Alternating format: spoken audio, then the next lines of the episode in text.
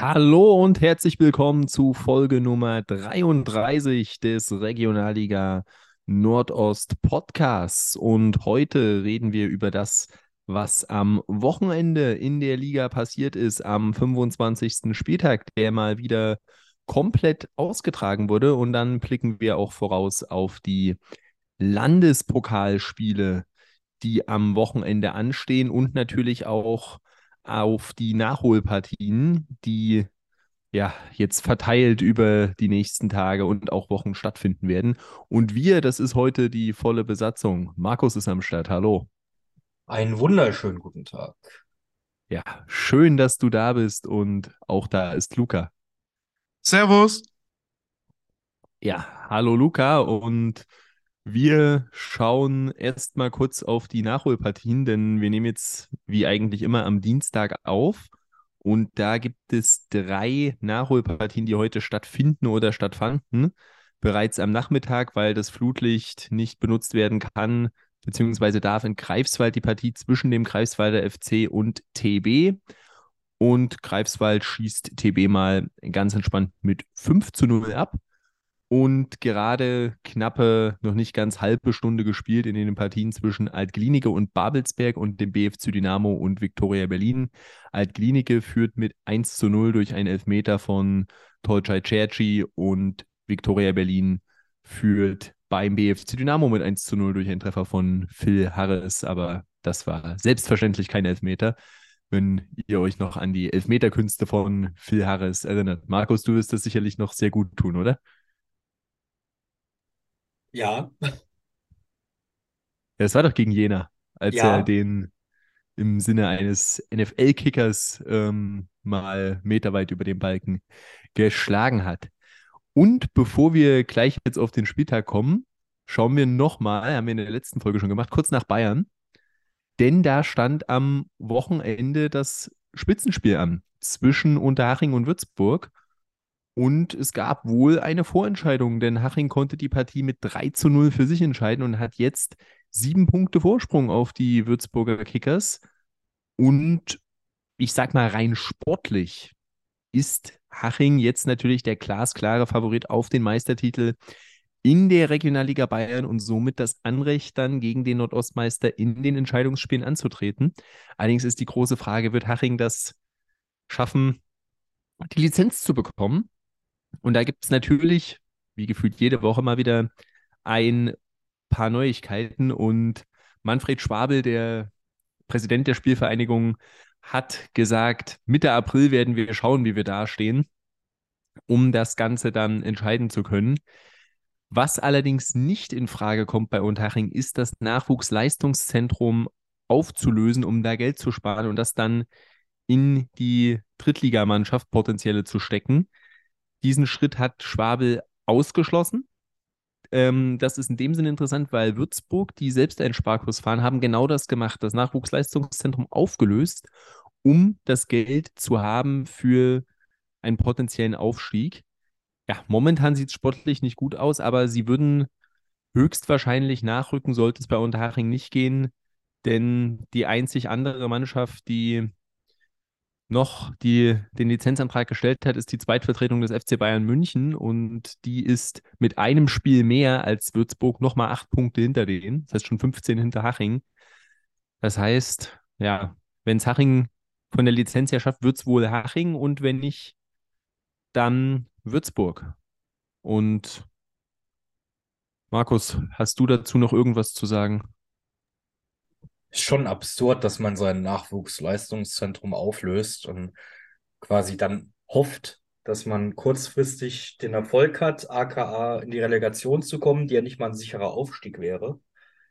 Ähm, weil vielleicht der Konkurrent eben nicht kann oder man deswegen die Lizenz bekommt, aber dann steigst du vielleicht nicht auf und hast das NLZ aufgelöst. Also das ist schon sehr, sehr kurzsichtig und also weiß nicht, ob sowas belohnt werden sollte auch. Ist ja schon ist ja idiotisch eigentlich, in meinen Augen, wenn das jetzt wirklich nur für das, für die Lizenz war.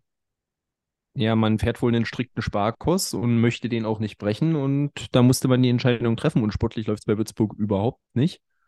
Stand in dem Artikel auch drin, aus den Spielen gegen die Top 4 der Tabelle haben sie bisher einen Punkt in dieser Saison geholt und in den vier Ligaspielen im Kalenderjahr 2023, die Bayern haben ja erst Ende äh, Februar angefangen, gab es bisher zu Hause zwei Unentschieden und auswärts zwei Niederlagen. Also da geht alles in die falsche Richtung. Und klar, dieser Schritt, das NLZ da aufzulösen, das kann dann auch langfristig Konsequenzen haben.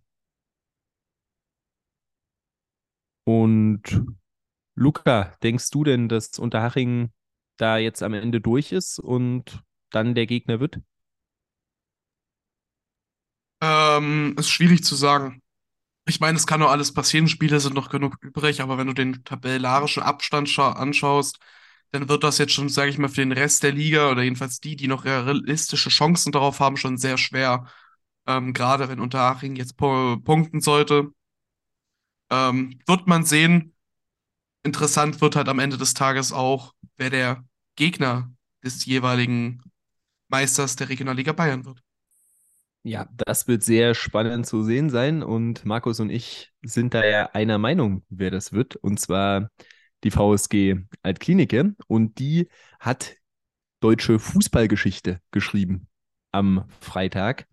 In der Partie beim Chemnitzer FC gab es nämlich den siebten zu Null Sieg in Folge. Das gab es in der Regionalliga, seitdem diese seit dem Jahr 2012 in dieser Form mit fünf Staffeln besteht, noch nicht. Dass eine Mannschaft sieben Spiele in Folge zu Null gewinnt. Es war ah, ein typisches 0-0-Spiel, würde ich mal sagen. Aber einer hatte was dagegen und der Mann heißt Patrick Breitkreuz und nagelt da einen Distanzschuss in der 89. Minute rein. Und so gewinnt Altklinike diese Partie beim Chemnitzer FC mit 1 zu 0, die wohl jetzt endgültig sich aus dem Aufstiegsrennen verabschiedet haben. Und Altklinike, Markus, weiterhin heiß für dich? Ja, klar, habe ich doch gesagt. Zu mehr als 50 Prozent werden sie Meister. Also, okay, vielleicht nicht so viel, aber Altklinike bleibt obendran und wie wir es gerade auch schon erwähnt haben, sie führen jetzt wieder mit 1 zu 0. Also, oben der Dreikampf, der ist sowas von da.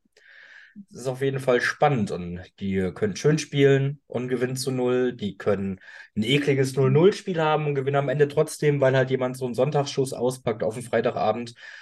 Also Altklinike, ich, wie gesagt, Mannschaft der Stunde, da soll es, glaube ich, keine zwei, zwei Meinungen geben. Und wenn die nur ansatzweise so weitermachen, dann haben die wirklich eine sehr, sehr große Chance, noch Meister zu werden in der Liga. Ja, bin ich äh, völlig völlig bei dir. Und es war dann eben auch so ein Spiel, ja, Chemnitz hatte gute Möglichkeiten, hatte unter anderem einen Aluminiumtreffer im ersten Durchgang. Also so war es ja nicht, dass Chemnitz jetzt vollkommen ungefährlich in dieser Partie war. Paljuka war es, der da den Ball an die Latte geköpft hat.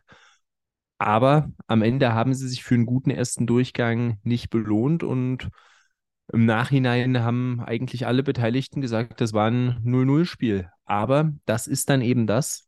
Und das werden wir, ja, haben wir an dem Freitagabend nicht nur einmal gesehen, um mal leicht vorwegzugreifen. Diese Spitzenteams gewinnen diese Spiele dann halt.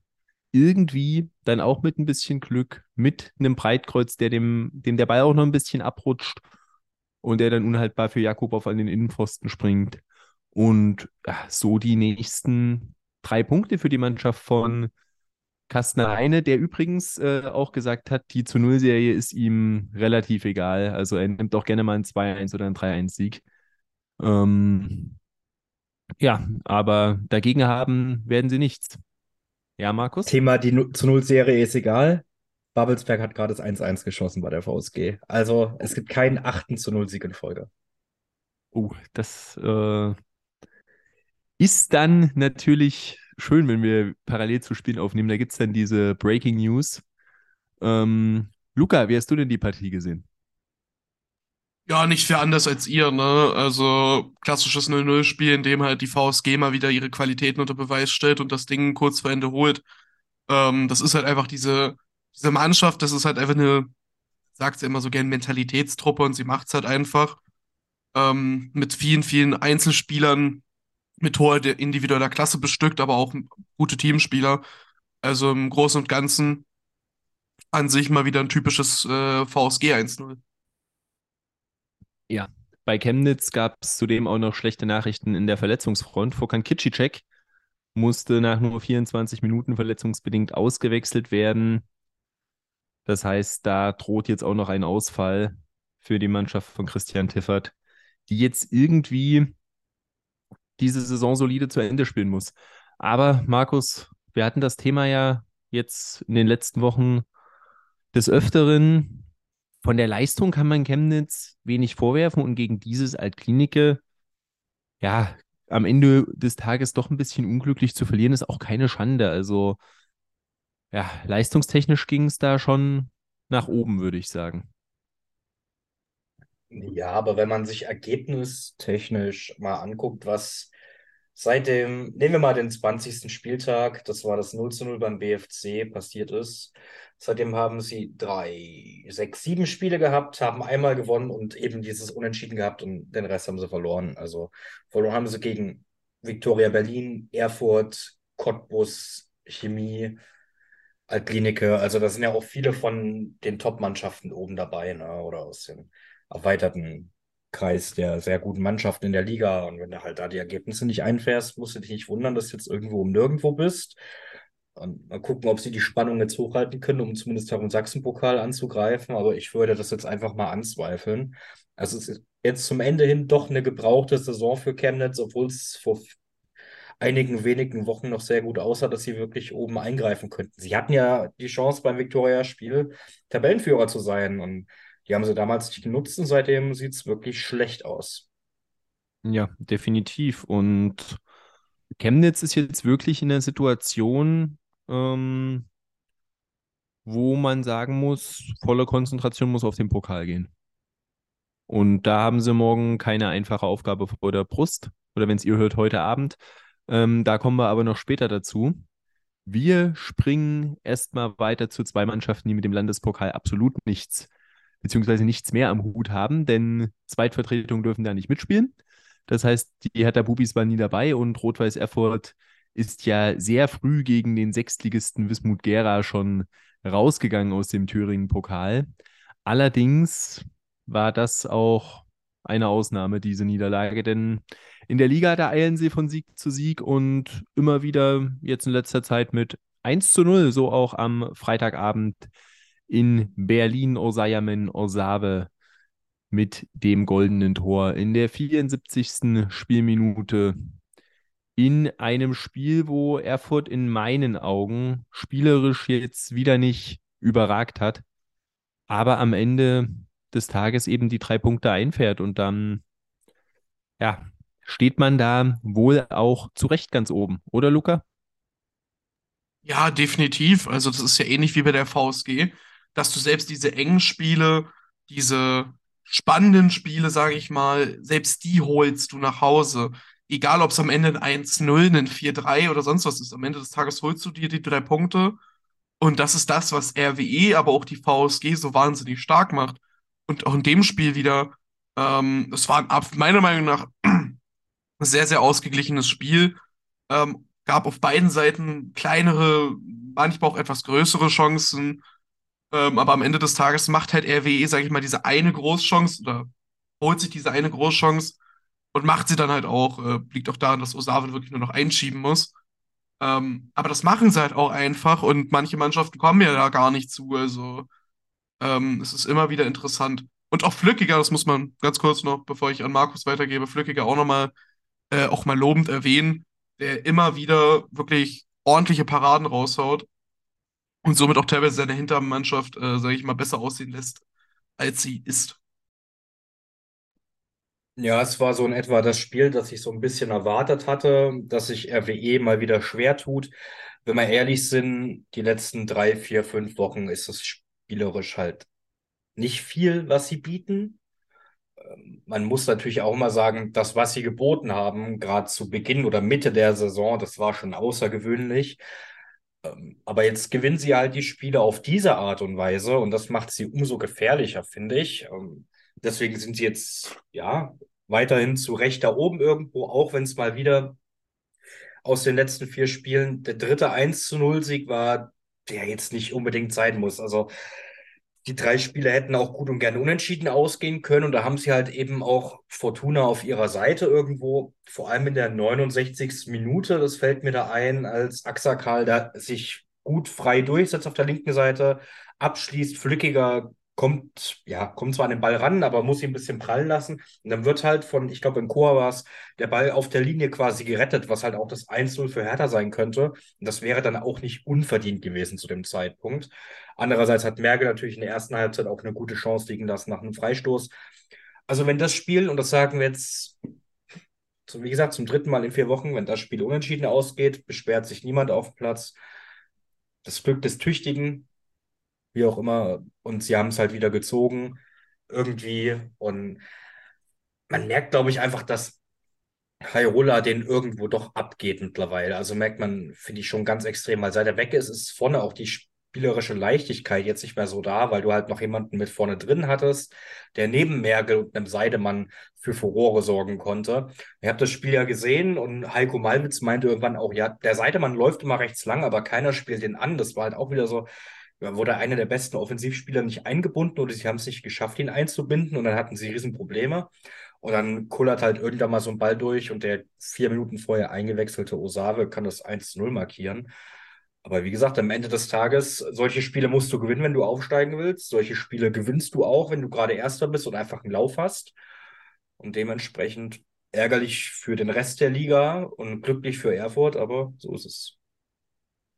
Ja, wird sehr spannend zu sehen sein, wie das äh, weitergeht, denn man muss es klar so sagen, Erfurt jetzt mit vier Spielen in Folge, wo sie am Ende des Tages mehr mitnehmen, als spielerisch verdient war. Die Sieger hast du angesprochen dazu, das äh, Derby, weil sie niemals punkten dürfen. Ähm, also, äh, das ist ja das Glück des Tüchtigen. Was ich mich nur frage, wenn jetzt keine Leistungssteigerung kommt, ewig wird das ja nicht gut gehen. Also irgendwann kommt dann auch mal das Spiel, wo das dann auch gegen so eine Mannschaft wie Hertha vom, sage ich jetzt mal, von der tabellarischen Situation her unentschieden ausgeht oder sogar mal verloren geht.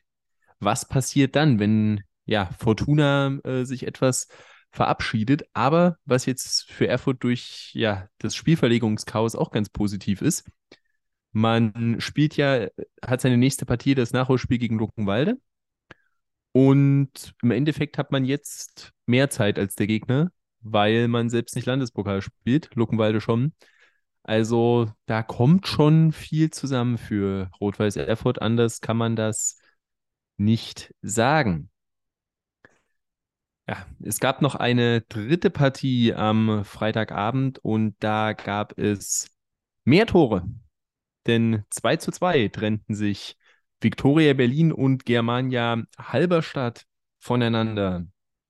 Und 466 Zuschauer im Stadion Lichterfelde durften zunächst die Einweihung der neuen Anzeigetafel ähm, bewundern. Und der erste, der sich dann da draufschreiben durfte, war Christopher Theisen in der 18. Spielminute, der da das 1 zu 0 für Victoria markieren konnte, indem er dann nach einer ganz netten Kombination nach Vorlage von Enes Kütsch Chichos, den Keeper von Halberstadt, tunneln konnte. Und jener Enes Kütsch war es dann im zweiten Durchgang mit einem Schuss in den Knick zum 2 zu 0 und alle dachten, die Partie wäre durch. Und Halberstadt kam dann aber zurück in der Schlussphase der Partie zunächst das 1 zu 2 erzielt durch Jona Renner, der also auch das richtige Tor treffen kann.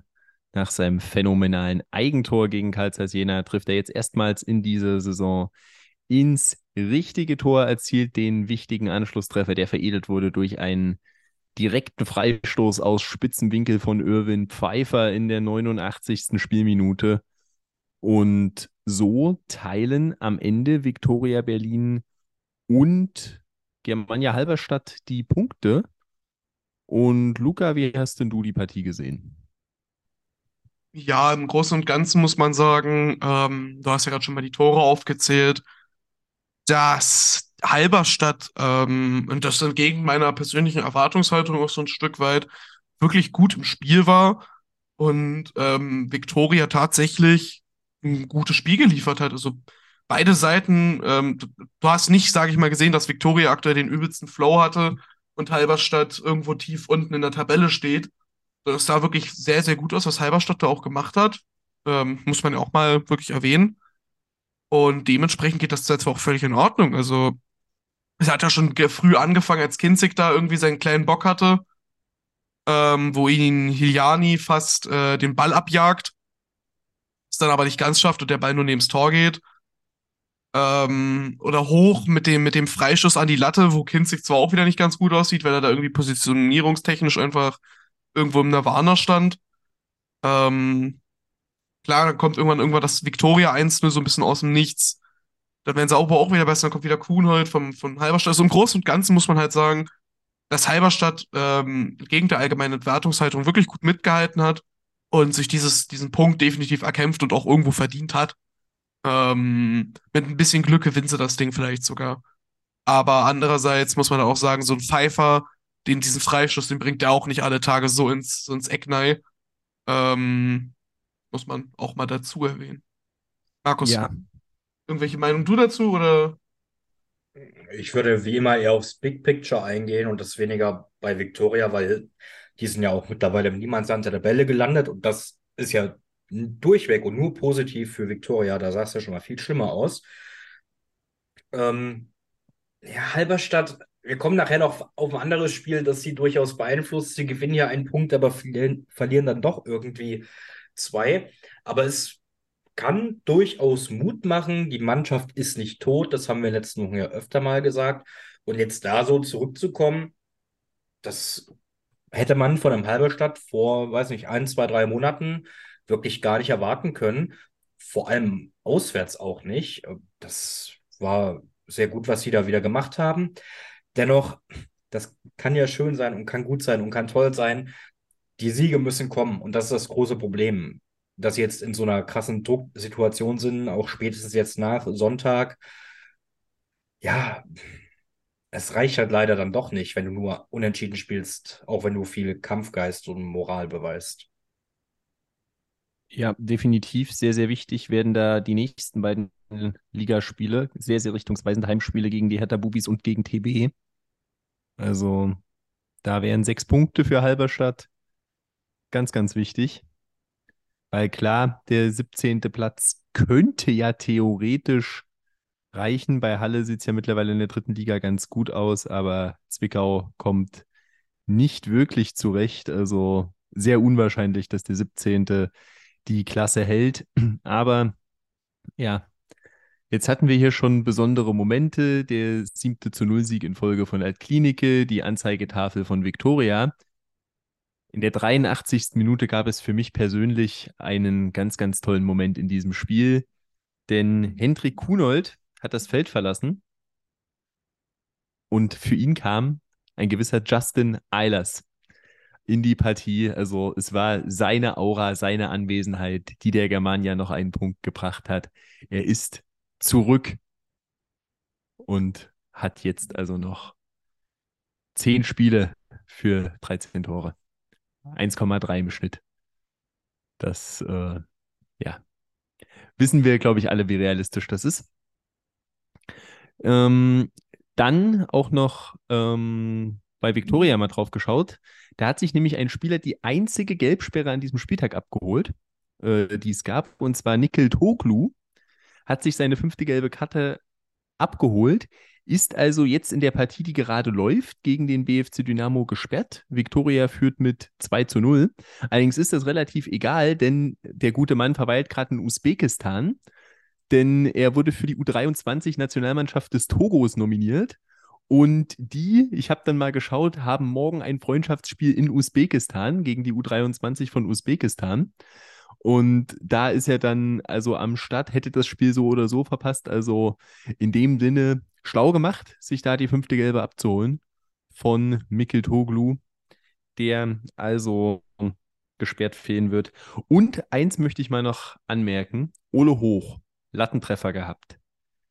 Und Ole Hoch hat noch keinen einzigen Saisontreffer. Aber was der an Distanzschüssen hat, die ans Aluminium gehen oder irgendwo knapp daneben, Also der gute Mann, soweit würde ich jetzt mal gehen, der macht Till Plumpe Konkurrenz.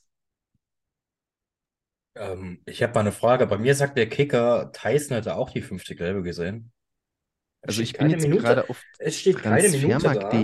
Nee, also es steht keine Minute dabei, sonst steht da immer dahinter, in welcher Minute. Da, Toglo zum Beispiel war die 29. bereits. Inala wieder mit seiner elf, also jetzt schon die elfte Gelbe. Das ist ja irgendwann auch mal rekordverdächtig.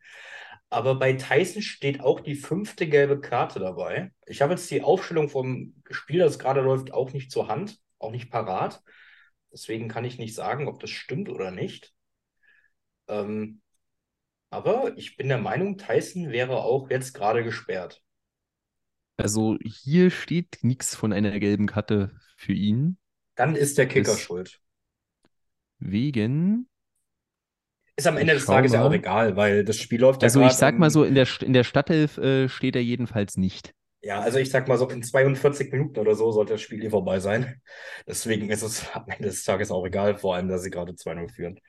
Aber ja. Ist mir gerade Genau. noch aufgefallen. Ich habe gedacht, vielleicht weißt du da mehr.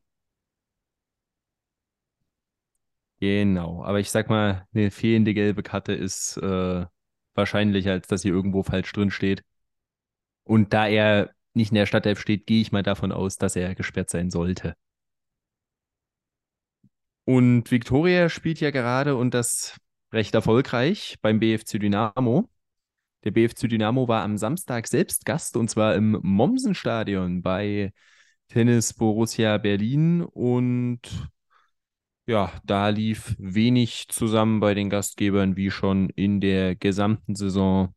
0 zu 3 hieß es am Ende des Nachmittags durch einen Treffer von Marvin Kleis und einen Doppelpack von Alexander Siebeck in einem Spiel, das von Verletzungen geprägt war. Drei Spieler mussten verletzt raus auf Seiten von vom BFC, Erlin Sokiani noch in der ersten Halbzeit und dann auch Dominik Duncan und dann auch noch Malik Cisse bei TB, der vom Feld musste. Und ja, ich sag mal so, am Ende des Tages, TB hatte auch einen Pfostenschuss, aber mit dem 0-3 waren sie jetzt gar nicht so schlecht bedient, würde ich mal sagen. Oder, Markus? Ja, zwei der drei BFC-Tore waren ja Slapstick allererster Güterklasse. Also das 1-0 von Kleis, da schießt er ja quasi den Verteidiger an, der Ball geht ins Tor. Beim 3-0 von Siebeck war es eine ähnliche Situation. Das 2-0 war ein netter Fernschuss. Aber gerade nach dem 0 zu 1 aus TB-Sicht, fand ich, waren sie ganz gut drin und hätten sich zu dem Zeitpunkt auch das 1 zu 1 verdient gehabt. Nicht zuletzt wegen des Pfostentreffers, den sie da hatten. Aber da war der BFC nicht so griffig, nicht so gut in der Partie zeitweise. Aber spätestens mit dem 0 zu 2 war TB dann gebrochen. Dann hatten sie ein, zwei kleine Szenen in der zweiten Halbzeit, aber der BFC hat sie dann regelrecht an die Wand gespielt, hätte höher gewinnen können, höher gewinnen müssen. Am Ende des Tages kann man sich dennoch nicht beschweren, wenn man 3 zu 0 gewinnt. Ich würde dann noch kurz anmerken, ähm, der Fairplay-Preis geht für mich an Cedric Euschen, war es, glaube ich, als ähm, er quasi den Ball bekommt, weil, war das? Cesai? Nee, nee, das war noch vor dem 0 zu 3. Da ist einer umgeknickt bei TB. Ich weiß nicht mehr, wer es war, ehrlicherweise. Und er hätte frei aufs Tor zulaufen können, frei auf Karl Albers zulaufen können, aber er hat den Ball direkt ins Ausgespielt. Er war so 25, 30, 35 Meter, also knapp wofür der Mittellinie entfernt vom Tor, aber hat den Ball direkt ins Ausgespielt. Wahrscheinlich auch wohlwissend, dass das Spiel zum Großteil gelaufen ist. Und er hat sich dann ja ein paar Minuten später auch nicht belohnen können, als er auch selbst den Pfosten nochmal getroffen hätte. Das wäre natürlich das ja, positive Karma gewesen, was aus der Situation gekommen wäre. Aber das fand ich auf jeden Fall erwähnenswert an der Stelle. Zum Spiel, wie gesagt, TB in der ersten Halbzeit zeitweise ebenbürtig, finde ich auf jeden Fall. Aber dann spätestens mit dem 2 zu 0, das war dann der Genickbruch für Tennis Borussia. Und ich glaube, ich erzähle dir niemanden was, wenn ich sage, das war's. Dann müsste wirklich der 17. Platz ausreichen und sie müssten irgendwie noch vor Halberstadt kommen. Aber ich glaube, wir sind gerade auf der Abschiedstournee von Tennis Borussia Berlin und haben jetzt noch zehn Spiele mit ihnen und dann ein Jahr mindestens nicht mehr. Ja, da kann ich dir nur beipflichten. vielleicht mal ein Beispiel, äh, wie erschreckend es bei TB aussieht momentan. Da ist jetzt schon das 0 zu 5 heute in Greifswald mit eingerechnet. TB hat momentan eine Tordifferenz von minus 57. Das klingt schon mal böse. Es klingt aber noch viel schlimmer, wenn man bedenkt, dass die zweitschlechteste Defensive der Liga nur 54 Tore kassiert hat. Das heißt, die Tordifferenz, die negative von TB, ist höher als die zweitschlechteste Mannschaft überhaupt Tore kassiert hat. Und ich glaube, das ist sinnbildlich für diese Saison, die es da gibt. Oder Luca? Ja, absolut. Also, äh, ich habe es ja schon, schon öfter gesagt oder habe es mir auch schon öfter gedacht, dass wirklich Karl Albers, der Stammtorhüter von TB, Himmelherrgott, ähm, wirklich die ärmste Sau äh, ist. Und das ist ja, also mal abgesehen von, zwei, seinen, äh, von seinen zwei roten Karten, die er schon hat, ähm, kriegt er wirklich jeden Spieltag gefühlt die Hucke voll und kann selten wirklich was dafür. Ähm, ein Herz für Karl Albers, das tut mir jeden, jedes Mal weh, wenn die spielen. Ja, da äh, kann ich dir nur zustimmen, aber trotzdem ist Karl Albers, und so war er das auch in meinen Augen gegen den BFC Dynamo, oft der beste Spieler von TB noch. Und ich bin der Meinung, der Hoffnung, Karl Albers ist ein junger Spieler, dass wir den nächstes Jahr in irgendeinem anderen Trikot in der Regionalliga Nordost sehen. Verdient das, hätte er es in meinen Augen. Ist ja nicht mal unwahrscheinlich, wenn du überlegst, dass Fürstenwalde letztes Jahr zum Beispiel abgestiegen ist und jetzt ein Jean-Marie Plath auch in der Liga immer noch ist. Ähm, das ist also gar nicht mal so unwahrscheinlich, gerade weil Albers halt eben, also bei allem beim besten Willen nicht der schlechteste Torhüter ist. Ähm, und er, wie du eben schon sagst, auch noch ziemlich jung ist. Also ich glaube schon, dass der irgendwo in der Regionalliga bei irgendeinem anderen Berliner Team vielleicht auch wieder unterkommt. Ja, also den Zusammenhang zwischen Jean-Marie Plath und Fürstenwalde verstehe ich jetzt nicht ganz, aber ähm, ich bin mir da relativ äh, sicher, dass Karl Albers da irgendwo die Chance bekommen wird.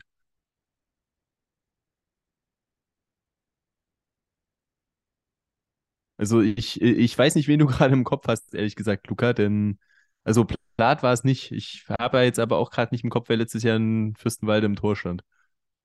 Muss ich dann wieder zu meiner Unwissenheit zugeben. Also Plath ist, Plath ist halt Januar 22 in Mosel war davor. Ja, okay. Bei Erzgebirge Aue. Ja, aber dann, der hält ja trotzdem erst seit letzter Saison im Winter dann halt. Aber der war definitiv letzte Saison bei, bei, bei Fürstenwalde, das wusste ich noch. Nee, war er nicht. Ich habe es gerade offen. Oh, ja, ich auch. Also Kicker sagt, Vereinslaufbahn.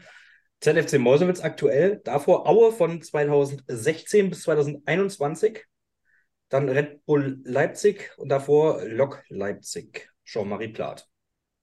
Hä? Also bei mir sagt Jean-Marie Jean Plath. So, Torhüter, ZFC Meuselwitz, Seit Torwart. Wann? Seit Januar 22.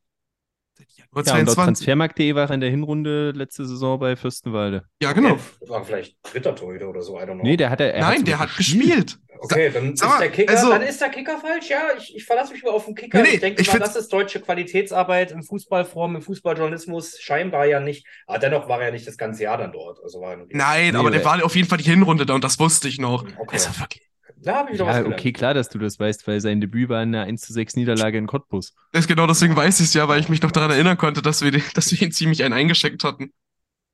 Den armen Kerl. Ja, gut, er kam ja auch nur als Joker in der 11. Spielminute, also. Ähm, da ja, da war er, irgendwas. Ich glaube, der. Da kann er gar nichts dafür. Da hat der andere vorher schon eins kassiert gehabt. Also, ähm, ja, alles, alles halb so wild. Aber ja, Karl Albers ist es definitiv zuzutrauen, nächstes Jahr Regionalliga Nordost zu spielen. Ja, wo ich mich zumindest am Wochenende die Frage gestellt habe, sehen wir die nächstes Jahr wirklich wieder, ist der SV Babelsberg 03. Denn sie haben mal wieder verloren. 1 zu 2 zu Hause gegen Greifswald. Und bei dieser Partie gegen Greifswald ist wirklich die Frage, wie konnten sie die am Ende verlieren, Luca? Ja, das ist eine ausgezeichnete Frage, auf die ich selber ehrlicherweise nicht so richtig eine Antwort finde. Außer das magische äh, Wort Chancenverwertung, dass sie aus dem hohen Norden, und zwar aus Greifswald, hervorragend ähm, benutzen können, dieses Wort. Während, ich glaube mal, in Babelsberg steht dieses Wort nicht mal im äh, Lexikon. Lexikon, sag mal, was ist denn los? Wörterbuch drinne. Himmelherrgott. Also, das, das fängt, das Ganze fängt ja schon an, dass Fran mit einer guten Chance auf eine Endualo-Flanke den Ball nur übers Tor köpft. Dann Brandy mit einem von mehreren schlechten Abschlägen in, direkt in Enduales Füße, welcher den dann nicht verwerten kann. Ähm, dann wiederum muss man sagen, Steinborn macht das überragend, äh, macht dann einen klasse Lauf bis an die Grundlinie, sieht dann Endualu in der Mitte und der muss wirklich nur noch einschieben zum 1 zu 0. Ähm, dann wieder ein Brendig-Abschlag mit einem schlechten Abschlag. Und da muss man halt sagen, der gerade eben noch wirklich gute Steinborn, also das ist so, das ist Kategorie, wie hat der, ich glaube, der, der Ostsport-Kommentator sagte, ähm, Fehlschuss des Tages, das ist diese Kategorie, den musst du eigentlich machen. Ähm, den muss man nicht machen, aus irgendwelchen unerfindlichen Gründen, weil irgendein Zuschauer gewinkt hat. Ich weiß nicht, ob das ja der ein oder andere kennt, wenn nicht, ist auch nicht schlimm. Aber auf jeden Fall, den muss er halt machen. Das ist ein absolutes Musstor. Ähm, den macht er aber nicht, schiebt ihn komplett kläglich äh, nebens Tor. Und das bestraft Schneider dann halt eiskalt, ähm, wenn auch ein bisschen aus dem Nichts. Fahr gibt den Ball rein, Martens verlängert und Schneider schießt dann halt einfach nur noch einen, weil da einfach kein Babelsberger steht. Ähm, ja, und dann kommt mal wieder eins, ich sag mal, von drei äh, Situationen, wo Babelsberg in diesem Spiel einen Elfmeter fordert, wo Fran im äh, Strafraum zu Fall kommt. Ich persönlich sage, das ist mir einfach zu wenig. Der fällt gefühlt schon und will dann noch einen Elfmeter für haben. Ist für mich keiner gewesen. Ähm, dann kommt Schakmark mit weit übers Tor. Und dann kommt Syre mit einem super Distanzschuss nach einem Doppelpass. Ähm, den musst du halt auch erstmal so reinknallen und steht 2-1.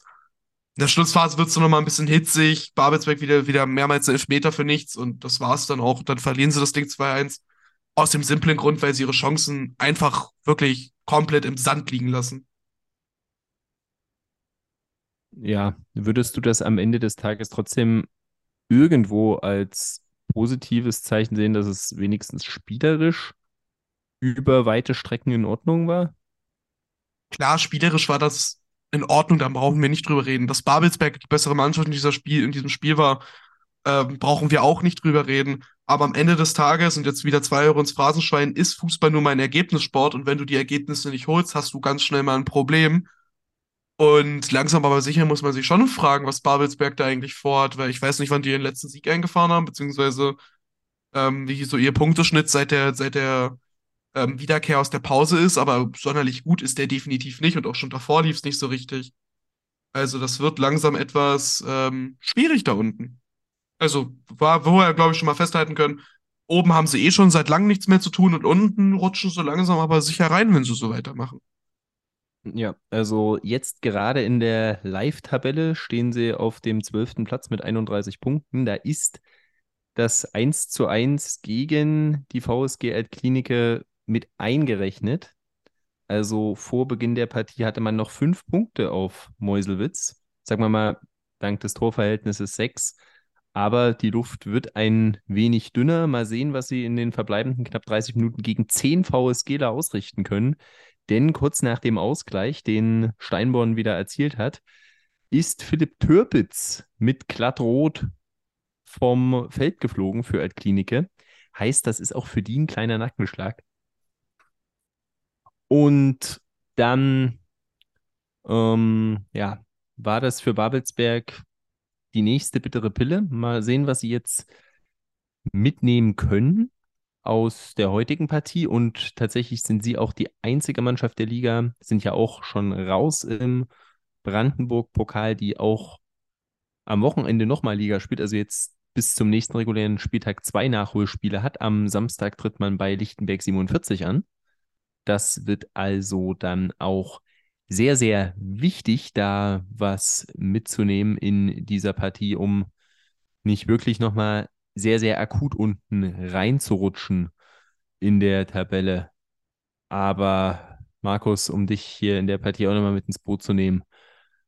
Wir hatten das Thema jetzt schon oft genug, aber mit den Auftritten und es wird ja wirklich zumindest ergebnistechnisch kein bisschen besser. Welche Argumente, Gründe, was auch immer, gibt es dafür, dass Markus Ziesche in der nächsten Saison am ersten Spieltag an der Seitenlinie des SV Babelsberg steht? Ja, also ein großes Bewerbungsschreiben gibt er momentan nicht ab, muss man ja ehrlicherweise so sagen. Bei Babelsberg gab es ja in den letzten Jahren oder in den letzten ein, zwei Saisons eine große Fluktuation, gerade im Trainerbereich. Vielleicht kann ein Ziesche dann die Verantwortlichen überzeugen, dass er einen Umbruch mit einleiten will. Gerade vor der Saison hat man ja viele ältere Spieler geholt, wie einen Glado, wie einen Steinborn und so weiter. Und wenn jetzt da wirklich der Umbruch kommt und die Verantwortlichen, weiß nicht, also letztes Jahr haben sie zum Beispiel noch, ähm, da erinnere ich mich dran, die Lizenz beantragt und sind am Ende, glaube ich, Zehnter oder Elfter geworden.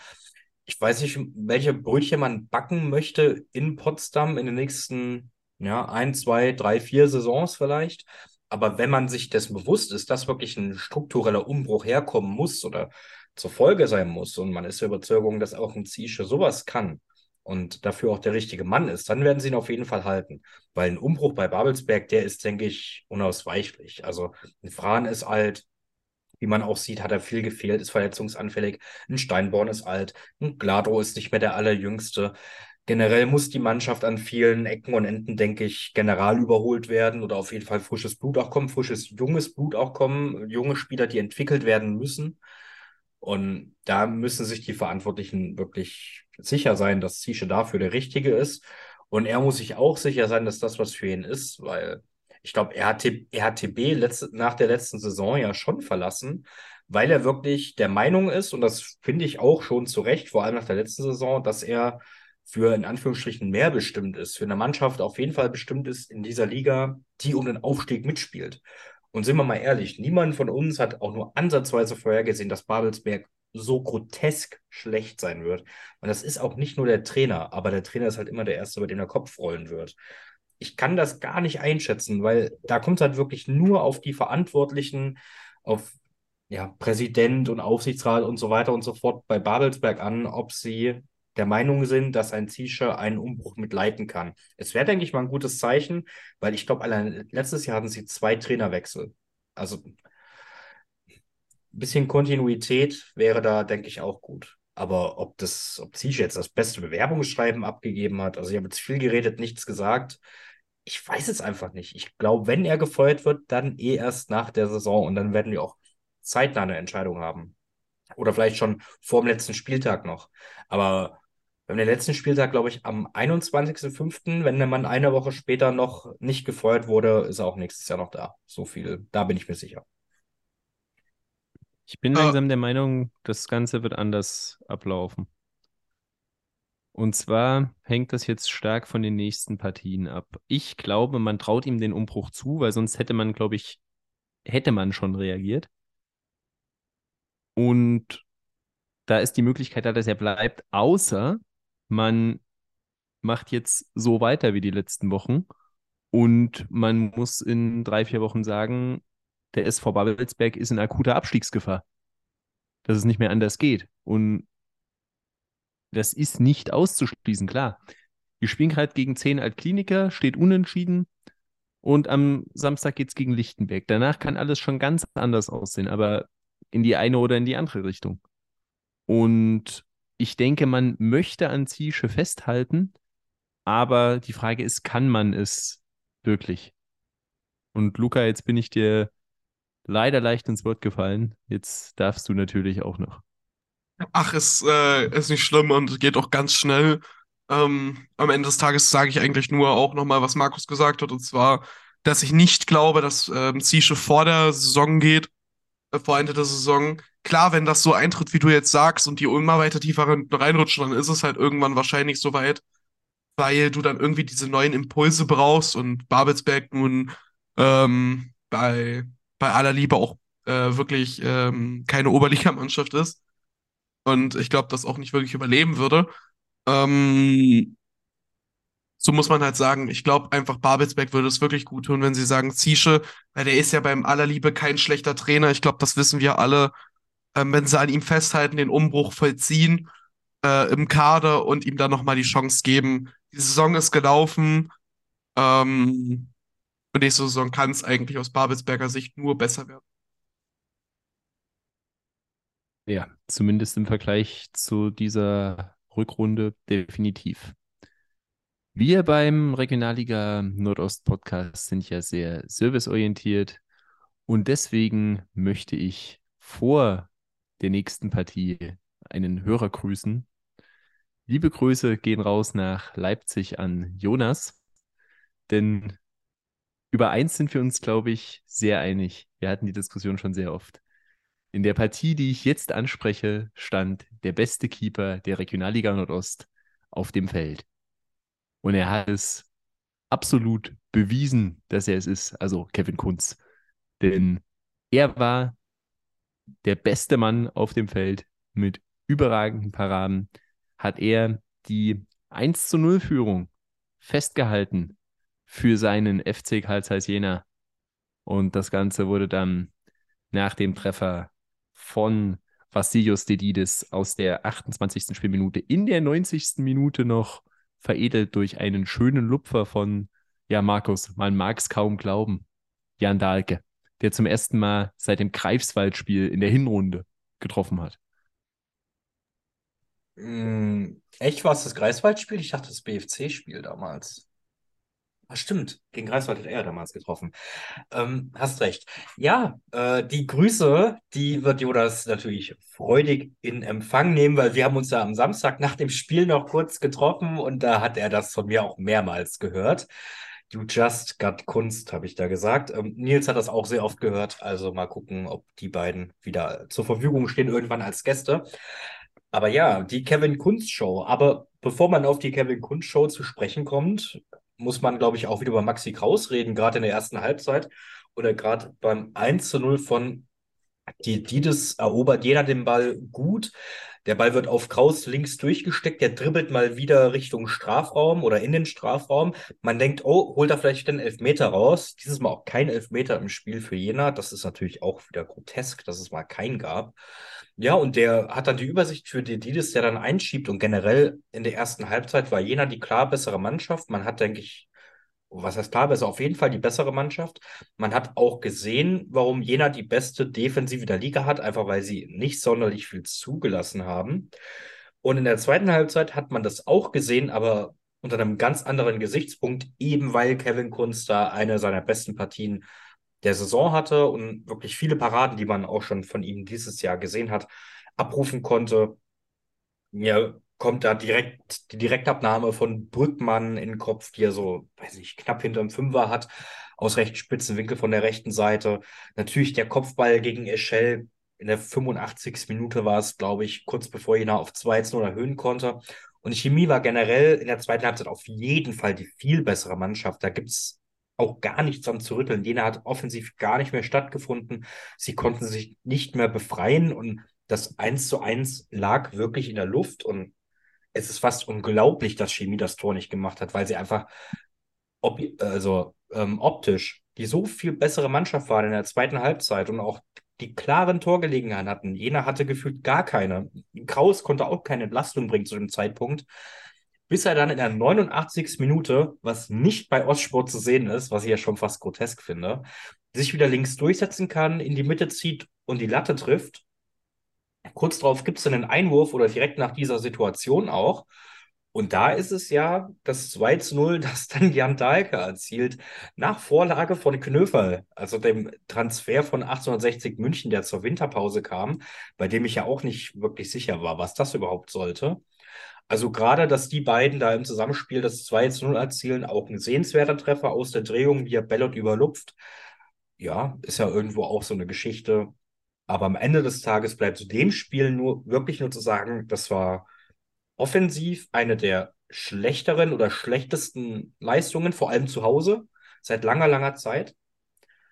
Chemie hat sich einfach nicht belohnt und dass Jena das Spiel gewinnt, also das war noch deutlicher als die Erfurt-Siege in den letzten Wochen beispielsweise, dass du das Spiel einfach nicht gewinnen darfst. Das darf einfach nicht passieren. Das war glücklich, das war ein Kampfsieg, das war eine Defensivschlacht. Buri Malili hat sich verletzt, dann kam Hene rein, der hat sich fünf Minuten später auch wieder verletzt. Also da wurde Karl Zeiss wirklich alles abverlangt und wirklich Hut ab Chemie. Das war echt auf jeden Fall interessanter Kick. Ich weiß nicht, wie es für die anderen aussah, ob es ein schöner Kick war, aber interessant und spannend war es allemal. Ja, definitiv äh, kann dir nur zustimmen. Nachdem ich dann zur zweiten Halbzeit auch live einschalten konnte, muss ich wirklich sagen, das Einzige, was noch mehr in der Luft lag als der Ausgleichstreffer der Chemiker, war Kevin Kunz.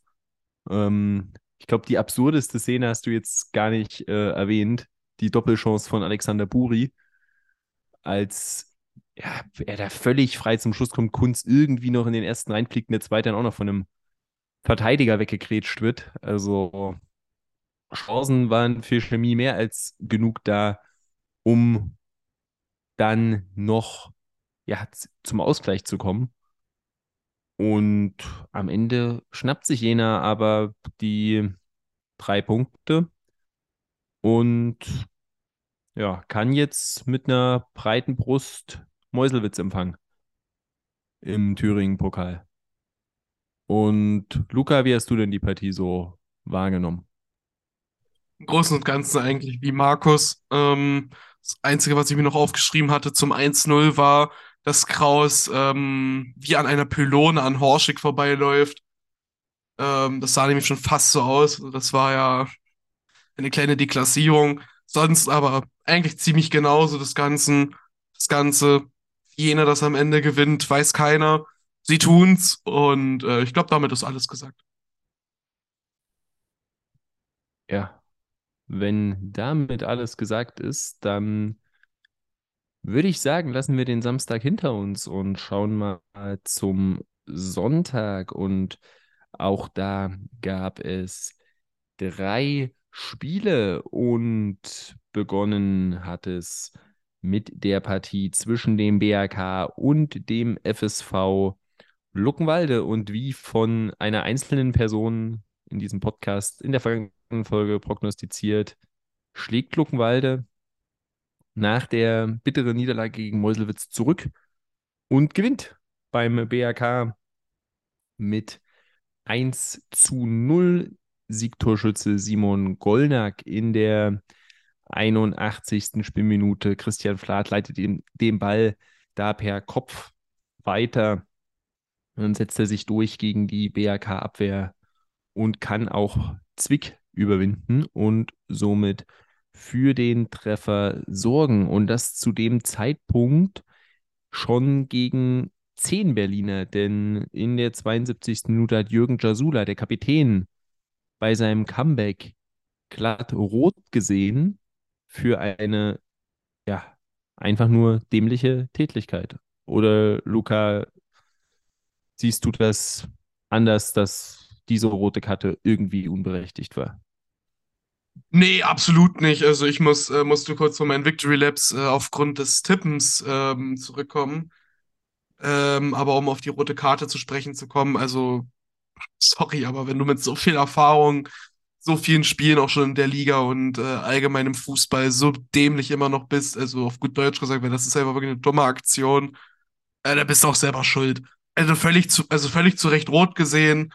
Ähm, Klar kann man jetzt sagen, ja, der Luckenwalder macht viel draus, aber ganz im Ernst, wenn du so doof bist und äh, ist halt eine klare Tätigkeit, dann selber schuld. Klare Rot, völlig verdient und äh, so hat er sich und sein Team wirklich nie nicht geholfen.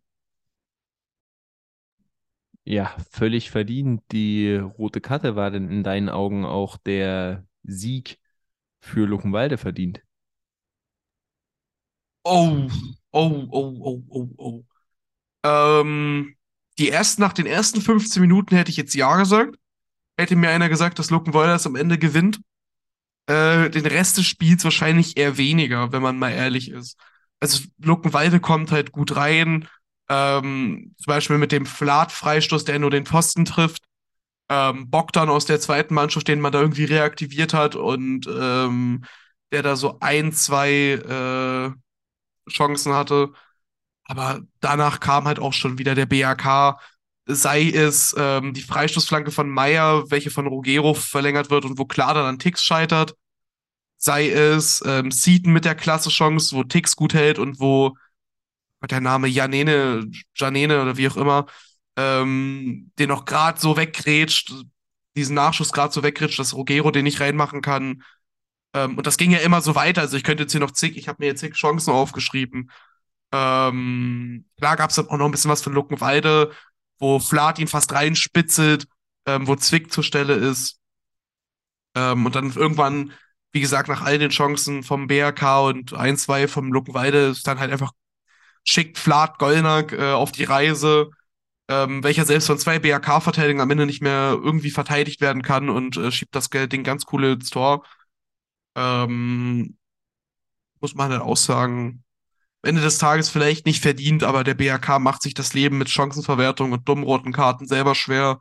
Somit geht das irgendwo völlig, völlig klar. Also, meiner Meinung nach.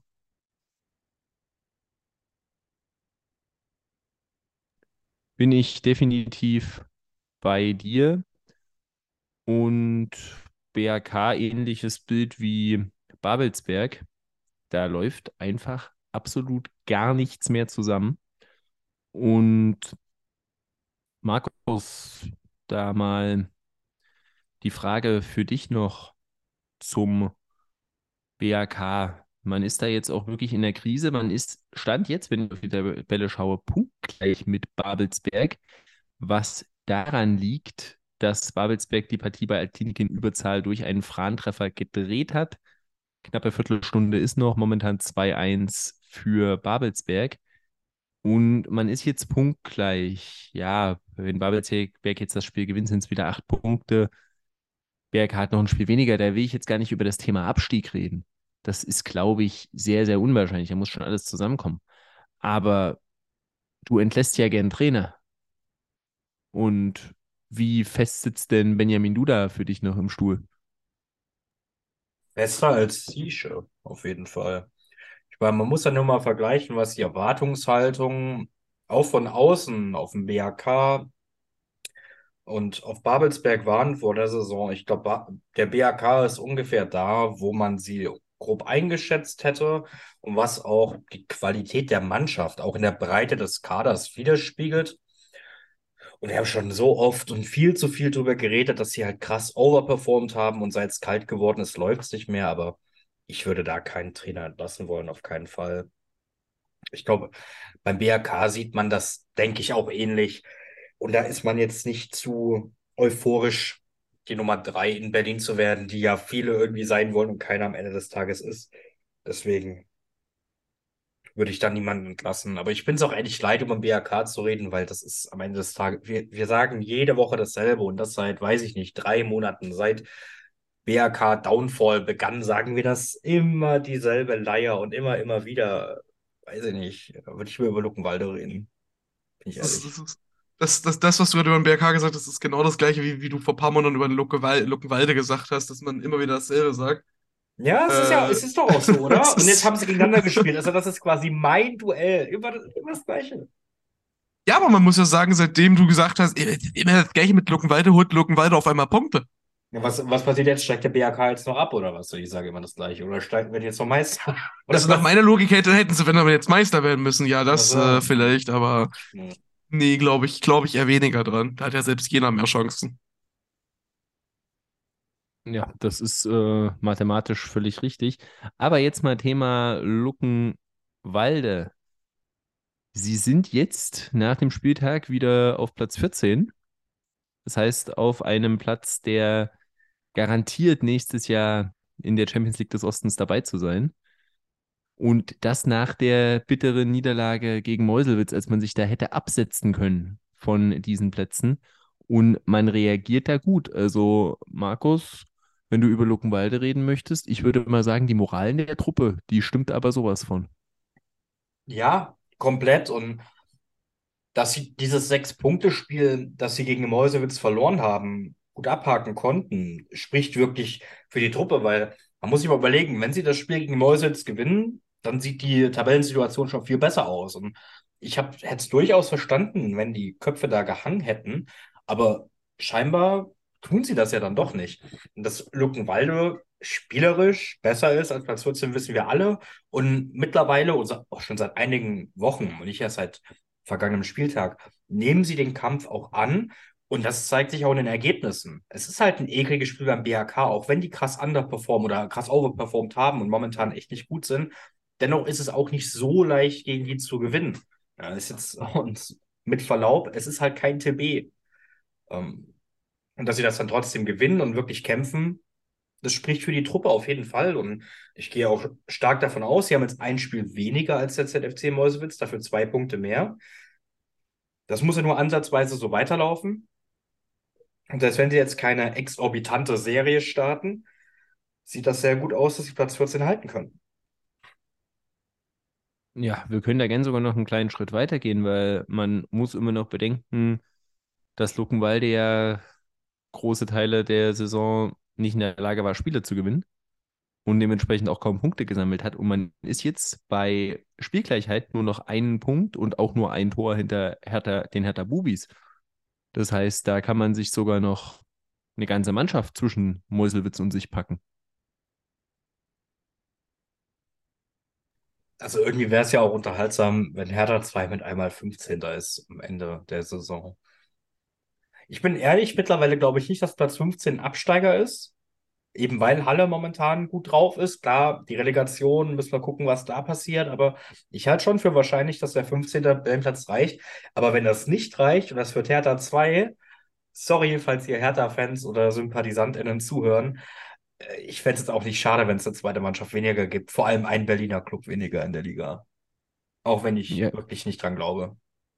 Dann besteht ja die theoretische Möglichkeit einer zweitvertretungsfreien Regionalliga Nordost 2023-24. Hey, dritte Liga, guckt euch das an. Macht das auch mal. Keine zweiten Mannschaften mehr. Danke. Also dafür müsste dann nur noch Hansa Rostock bitte aus der zweiten Bundesliga absteigen damit die Zweitvertretung nicht Regionalliga berechtigt ist. Nee, ich glaube, das ist da anders. Ich glaube, das ist tatsächlich anders, oder nicht? Nein, es ist ganz komisch. Dritte und vierte Liga, erste und zweite Mannschaft geht nicht, alles andere geht. Stimmt, weil das eine also DF DFL und das andere DFB ist, stimmt. Das heißt, wenn Freiburg oder Dortmund jetzt absteigen würden, rein theoretisch dürften die zweite Mannschaft in der dritten Liga spielen, ne? So rum war es es müssen ja immer zwei Ligen dazwischen sein, aber ich, es gibt einen Sonderfall und ich bin mir gerade unsicher, ob der zwischen Liga 2 und 3 ist oder Liga 3 und 4. Da bin ich mir gerade unsicher. Warte, ich, weiß es gerade nicht, ehrlicherweise. Jetzt haben wir es angesprochen. Ich glaube, wenn Hansa ja. absteigt, aber Hansa 2 aufsteigt, dürfen die trotzdem in der Regionalliga spielen. Nein, Oder? dürfen sie nicht. Es muss immer eine Liga zwischen sein, glaube ich. Immer. Es gibt eine nee, Ausnahme. Ich weiß noch nicht, immer. welche das ist. Ja, die, die Ausnahme ist, dass die zweite Mannschaft eines Drittligisten nicht in der vierten Liga spielen darf. Nee, aber sonst es müssen ja immer zwei sein, oder nicht? Zwei, Liga 2 und 3 geht. Also wenn Hansa drin bleibt und Hansa 2 würde in der dritten Liga spielen, das würde gehen. Genau, das würde gehen. Das, okay, das würde gehen. das die Ausnahme. Okay. Äh, also es ist im, im Prinzip geht es immer, abgesehen von natürlich zweiter Bundesliga, wo Zweitmannschaften nicht spielen dürfen, dass die in zwei Ligen untereinander sind. Die einzige Ausnahme, die nicht geht, ist, dass die zweite Mannschaft eines Drittligisten in der vierten Liga spielt. Okay, da war ich mir nämlich nicht sicher. Genau, also, also beispielsweise jetzt rein theoretisch, wenn Hannover 96 da die zweite Mannschaft aufsteigen würde dieses Jahr in die dritte Liga, das würde gehen, sofern die erste nicht absteigt. Ähm, aber so rum geht es nicht. Ich weiß nämlich auch, den Fall gibt es in der Regionalliga West momentan bei Preußen Münster, die mit Sicherheit aufsteigen werden. Und die zweite Mannschaft ist in der Oberliga auch am Tabellenführer. Die dürfen aber nicht aufsteigen, so oder so, selbst wenn die erste aufsteigt. Und also das, das würde nicht gehen, aber ja, schauen wir mal, ob Hansa, die ja heute mal wieder ihren Trainer entlassen haben, dann in der Lage sind, die Klasse zu halten, aber wäre ja ein potenzieller Aufsteiger in der zweiten Liga. Aber ich sag mal so, mehr als zwei Zweitvertretungen werden es nächstes Jahr definitiv nicht sein in der Regionalliga Nordost und das dürften immer noch die mit Abstand wenigsten aller Regionalligen sein.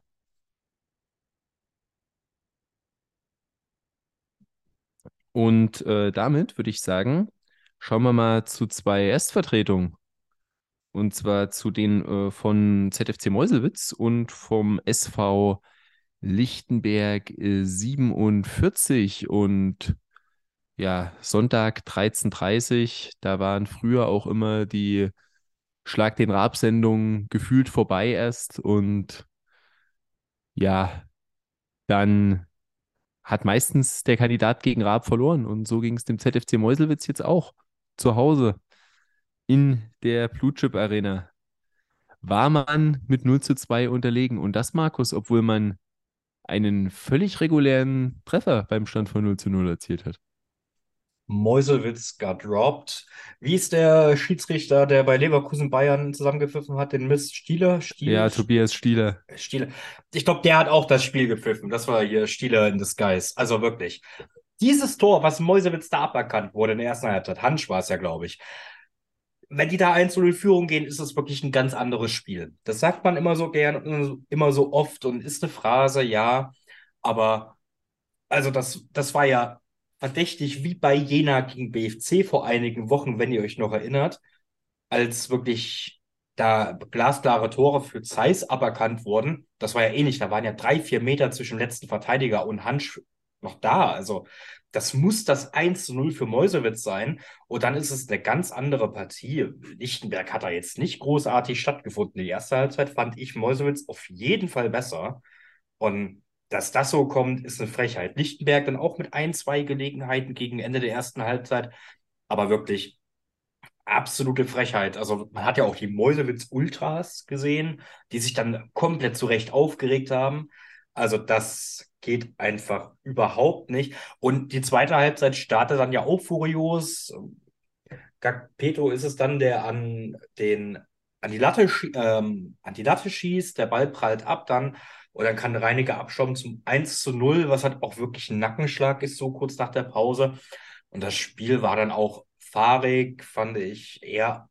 Für mich war dann Lichtenberg schon ein bisschen besser, aber ja, und dann kontern sie am Ende einfach nochmal Mäusewitz aus in der 88. Minute durch Graf, der das 2 zu 0 markieren kann.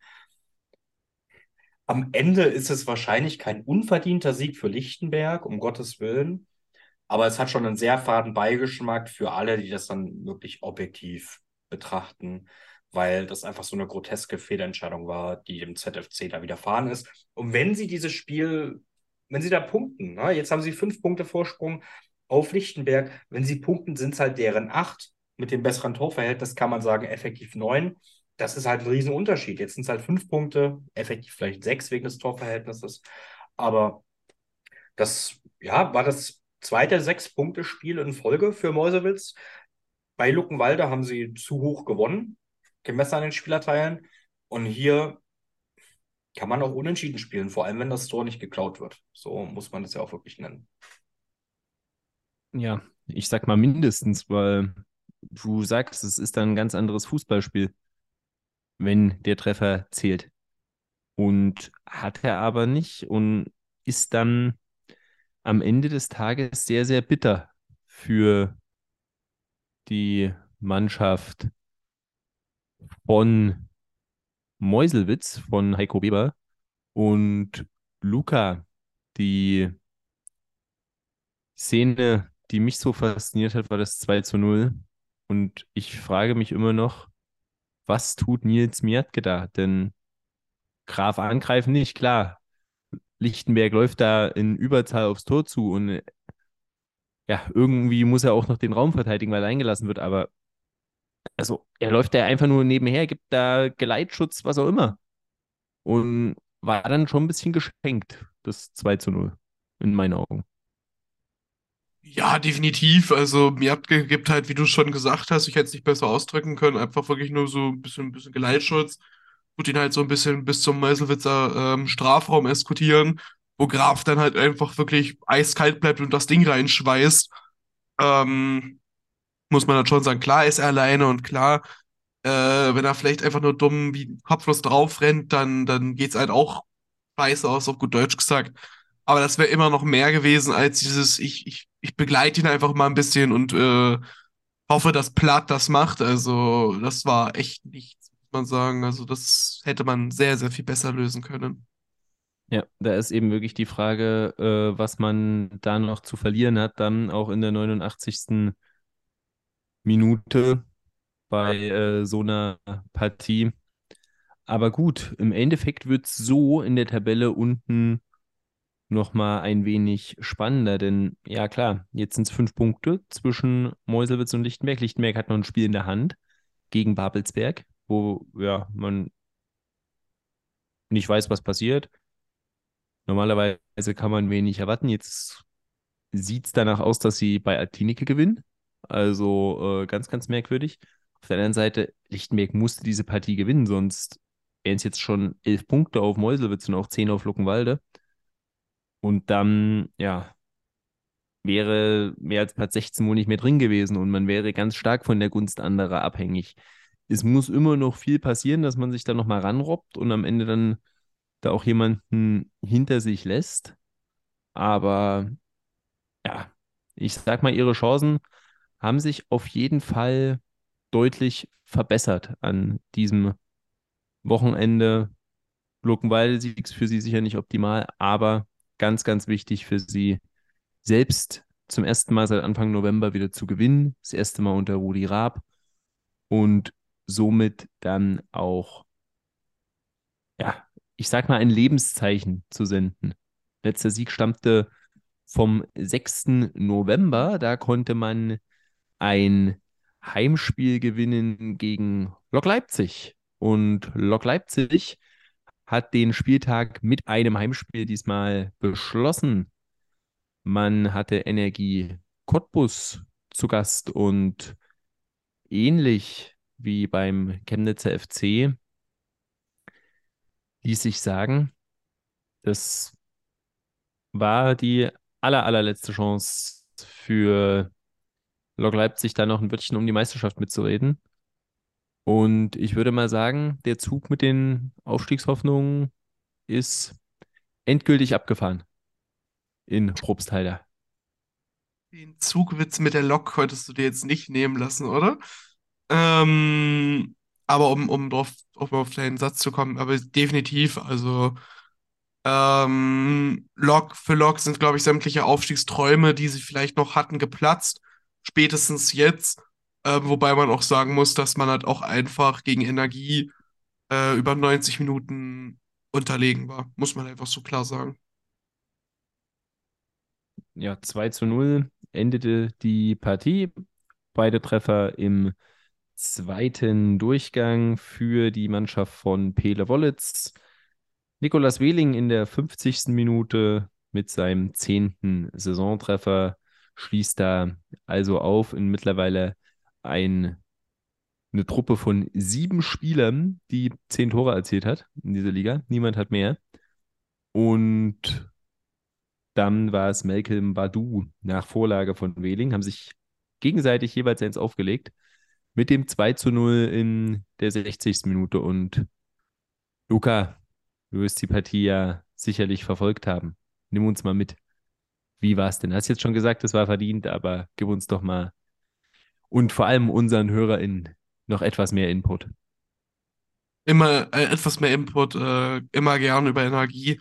Ähm, ja, du hast es ja gerade schon gesagt, ich habe es ja auch schon gesagt, völlig verdienter Sieg. Ähm, ging ja, sage ich mal, man muss halt sagen, du kannst gleich über dieses Spiel sagen, es war relativ chancenarm. Also es war jetzt nicht ein Spiel, es war kein Spektakel, es war nicht Lockhart auf der einen Seite zwei Großchancen und Energie dann drei auf der anderen, sondern es war wirklich ein Spiel geprägt von zwei, sage ich mal, taktisch oder qualitativ hochwertigen Mannschaften, bei denen Energie nun mal einfach die bessere Mannschaft war. Und das ging halt relativ schnell los, gut, klar. Ähm, Ecke von Österhelwig, Block mit dem Konter, und aber da hast du auch direkt gesehen, wieso Lok vielleicht doch einfach nicht dasteht, wo sie stehen, weil sie haben diesen Konter nach einer Ecke und der sah gar nicht mal so schlecht aus. Ähm, spielen sie das richtig aus, kann das richtig gefährlich werden. Aber sie spielen es halt eben nicht richtig aus. Sie spielen es eben sehr schlecht aus, sehr schlampig, wodurch das Ding dann ganz leicht geklärt werden kann.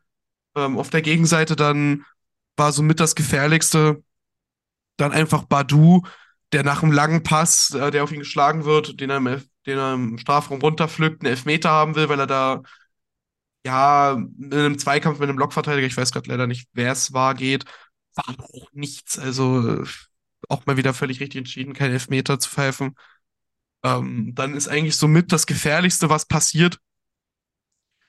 Ähm, tatsächlich auf Lokseite der die Ecke von Grimm, äh, welche nach etwas Gewühl auf Attegans Kopf landet, der sie nochmal direkt vors Tor bringt, wo Egelseder dann ähm, wirklich eine super Chance hat äh, Bethke sich aber wirklich sehr, sehr lang macht und das Ding dann einfach aus, dem, aus der Luft pflückt. Im Großen und Ganzen ist halt wirklich nicht viel passiert. Hoffmann mal mit dem Distanzschuss aus Außennetz und dann kommst du auch schon eigentlich zu diesen zwei Toren, wo Badu halt einfach äh, völlig unbedrängt Richtung, Richtung ähm, Probstheider Tor marschieren kann, ohne, wir hatten es ja gerade schon eben, es war ähnlich, er wurde einfach nicht angegangen, kann völlig unbedrängt auf Fehling spielen. Der macht das dann mit seiner ganzen Klasse und zieht alle zum 1-0 ab. Ähm, und wieder Wehling und Badu. Wehling dann halt mit der Flanke, Badu im, im Strafraum macht das hervorragend mit seinem linken Fuß gegen die Laufrichtung von Müller. Schließt er den ab mit der Direktabnahme zum 2-0. Und dann ist das Einzige in diesem Spiel, was noch halbwegs, äh, ich sag mal, spannend oder spannend kann man das nicht nennen, aber zum Aufregung gesorgt hat. Äh, Grimm, welcher mit einer offenen Sohle gegen, ohne Chance auf den Ball gegen Hoffmann tritt. Kriegt da nur gelb für, kann auch genauso gut rot für kriegen, meiner Meinung nach. Und ein Österhelwig-Distanzschuss, der knapp am Tor vorbeigeht. Aber das war so die ganze Partie. Jetzt kein Spektakelspiel, aber halt eben ein Spiel zweier guter, guter Mannschaften, welches am Ende Energie für sich entscheidet. Ja, und somit steht Energie Cottbus auf dem zweiten Tabellenplatz in der Regionalliga Nordost. Und nach 25 Spielen herrscht ein wenig Vergleichbarkeit, denn zumindest die ersten fünf der Tabelle haben alle 24 Spiele absolviert und Platz 5 Lok Leipzig, die haben wir jetzt schon abgeschrieben aus dem Kampf um die Meisterschaft in der Liga. Und das Ganze stellt sich jetzt wie folgt dar, Markus. Auf Platz 1 ist Rot-Weiß Erfurt mit 51 Punkten aus 24 Spielen. Auf Platz 2 Energie Cottbus mit 49 Punkten. Auf Platz 3 die VSG Altklinike mit 45 Punkten. Auf Platz 4 Karl Zeiss Jena mit 44 Punkten und fünfter ist dann Lok mit 40. Und wie sieht das jetzt aus? Haben wir durch die heutige Niederlage, die soeben offiziell ist, von Altklinike gegen Babelsberg, einen Zweikampf um die Meisterschaft oder können die beiden dahinter noch eingreifen? Oder nur, wenn die anderen jetzt wirklich stark anfangen zu straucheln? Ja, gut, dass du es sagst. Ich wollte auch gerade darauf hinaus, dass halt Lineker jetzt gerade eben für uns äh, verloren hat oder dass es gerade vor wenigen Minuten voraus war, das Spiel.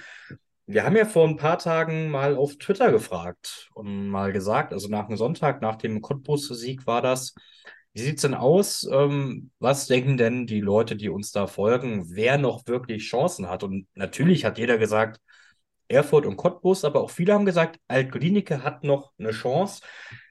Jena, Lok, BFC, Chemnitz, also das sind dann Plätze vier bis sieben. Das sind auch die, die auch noch die Lizenz eingereicht haben. Da gab es eigentlich überhaupt keine Stimmen dafür. Und ich muss dem auch beipflichten. Heute auch die Niederlage von Altklinike, die tut halt schon richtig weh irgendwo, klar. Erfurt und Cottbus haben auf jeden Fall die beste Chance, weil eben Cottbus nur zwei Punkte Rückstand hat.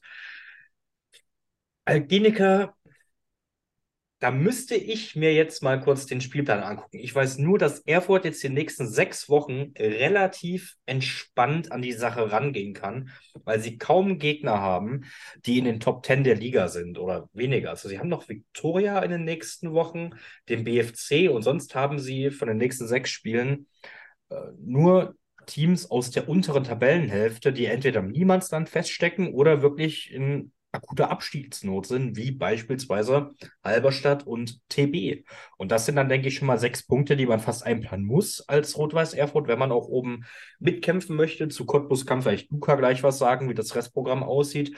Jena hat ja jetzt noch die Partien gegen unter anderem Alplinike und Cottbus offen, die im nächsten Monat, in den nächsten vier Wochen kommen werden also Jena, ich zähle sie ja eigentlich, ich habe sie noch nie groß mit reingezählt auf die Aufstiegsanwärter, aber da, also ich sag mal so, da müsste Erfurt jetzt schon mal schwächeln gegen Luckenwalde vorzugsweise und Jena müsste gegen Altlinike gewinnen.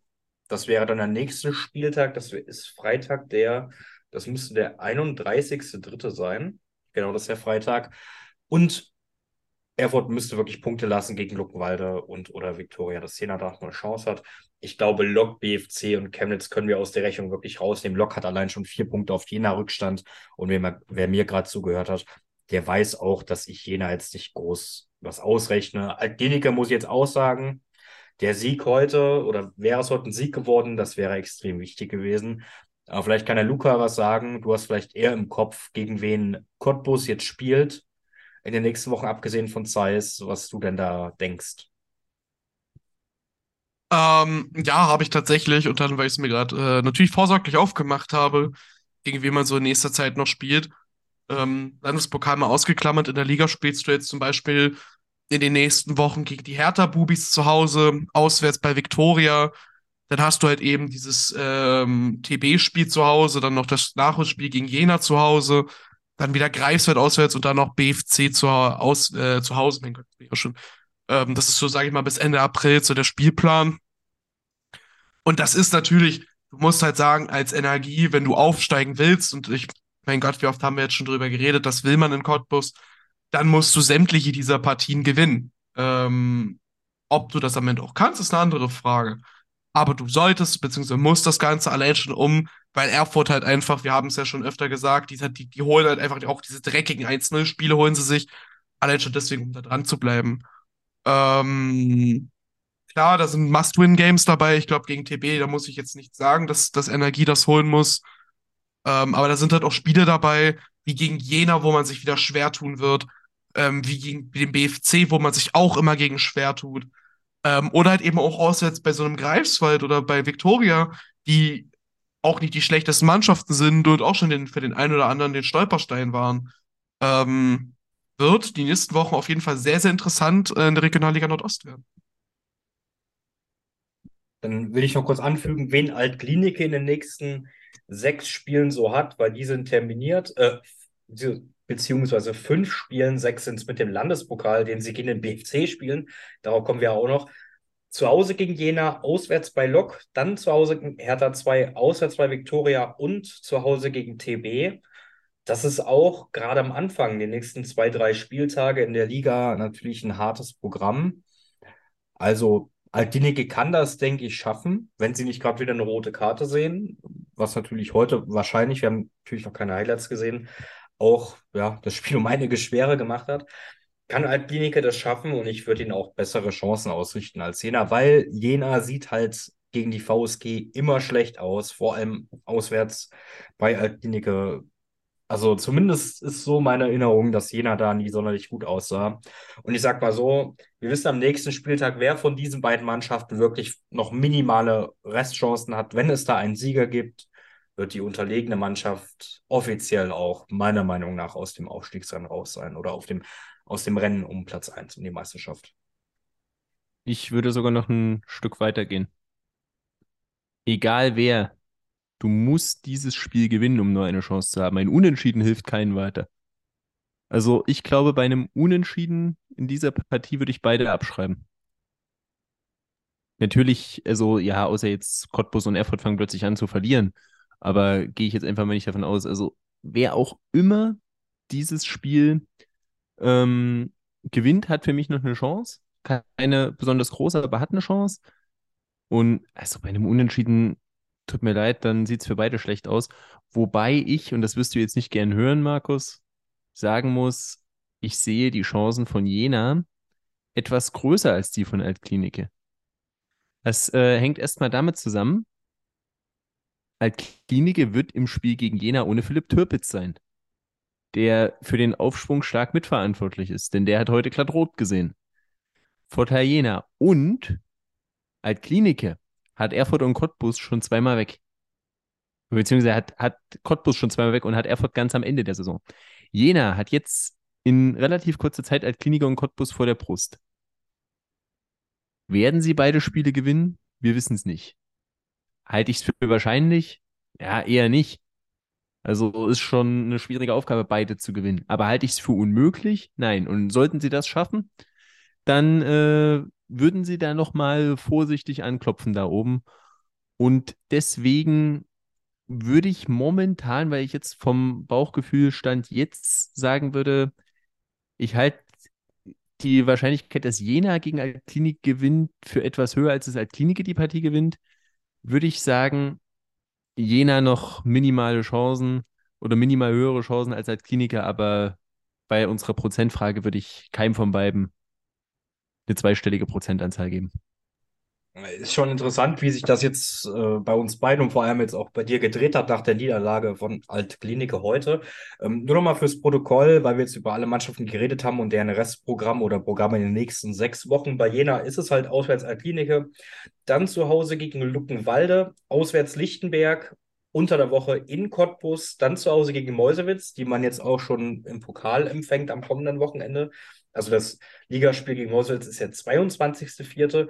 und am 28.04. beim BAK. Was heißt aber auch, äh, ich höre das nicht so gern. Ich glaube, ich, glaub, ich mache mich da selbst ein bisschen von frei, dann zu sagen, jener hätte große Chancen auf den Aufstieg, weil ich A nicht verletzt werden will und B, weil ich es einfach für unrealistisch halte und weil ich da mindestens zwei, eher drei Mannschaften noch vor Jena sehe. Aber ähm, gerade bei Erfurt muss man ja auch wirklich sagen, die letzten drei Wochen haben es in sich und ja, zwei Euro ins Phrasenschwein, aber da wird die Liga entschieden, weil die letzten drei Spiele von Erfurt sind, und ich weiß nicht jetzt, ob die Reihenfolge stimmt, aber ich glaube, auswärts Cottbus, zu Hause Chemie, auswärts Altklinike. Und das ist wirklich ja nochmal ein hartes Programm, was RWE dazu gehen hat, gerade am Ende der Saison. Und äh, ja, also es ist super schwer, aber im Endeffekt reden wir nur von diesen vier Mannschaften und vielleicht auch schon Ende März, Anfang April nur noch von drei Mannschaften. Ja. Und kann dann auch schnell auf zwei gehen. Auch das muss man sagen. Und direkte Duelle gibt es jetzt noch en masse. Also wir hatten jetzt die letzten Wochen immer welche. Jetzt haben wir Altklinik gegen Jena am nächsten Spieltag. Danach wird es erstmal ein wenig ruhiger und dann aber die letzten Wochen, du hast es eben angesprochen. Erfurt spielt nur gegen starke Teams an den letzten Spieltagen. Und somit wird es ähm, sehr, sehr spannend bleiben. Und ich sag mal so, ich persönlich habe überhaupt kein Problem mit Spannung. Und Luca, hast du ein Problem mit Spannung in dieser Liga? Im Abstiegskampf nicht, im Meisterschaftskampf, äh, naja, für den neutralen geneigten Zuschauer wird das ganz toll sein. Für mich ist das, ja, auch irgendwo, irgendwo ist es natürlich schön, ne? Und umso mehr fieberst du auf solche Duelle wie Energie gegen Erfurt hin. Aber andererseits, natürlich, wenn es dann mir gegen würde, würde Energie hier einen Durchmarsch mit 20 Punkten Vorsprung machen. Ähm, ist ja ganz klar, ne? Aber am Ende des Tages ist es so, wie es ist, ist es halt jetzt. Und äh, dieser Liga kann man definitiv die Spannung nicht absprechen. Ja, da gibt es jetzt noch für die meisten zehn Partien, ähm, die über Wohl oder Wehe entscheiden. Aber am Wochenende gibt es für viele Vertreter 90 oder vielleicht 120 Minuten mit vielleicht noch anschließend einem Elfmeterschießen, die auch ganz, ganz wichtig sein werden, denn in den Landespokalen geht es um die potenzielle Qualifikation für den DFB-Pokal und somit richtig, richtig viel Kohle, die die Vereine alle gut gebrauchen können. Und wer da auf wen trifft und wie es aussieht, das besprechen wir gleich. Und damit schauen wir gleich auf die Landespokalpartien. Aber vorher schauen wir nochmal noch kurz auf die Liga, denn da geht es in den nächsten Tagen weiter mit Nachholspielen. Heute Abend, wenn ihr die Folge am Release-Tag hört, spielt Germania Halberstadt gegen die Hertha Bubis um 19 Uhr. Am Samstag, dem 25. März um 13 Uhr spielt Lichtenberg 47 gegen Babelsberg und am Montag, dem 27. März, war ja kontrovers verschoben aufgrund eines Benefizspiels des BRKs gegen die Hertha, spielt der BRK gegen Chemie Leipzig. Und dann parallel zu unserer nächsten Aufnahme am Dienstag, dem 28. März, empfängt Erfurt Luckenwalde. Vorher gibt es aber noch Action in den Landespokalen.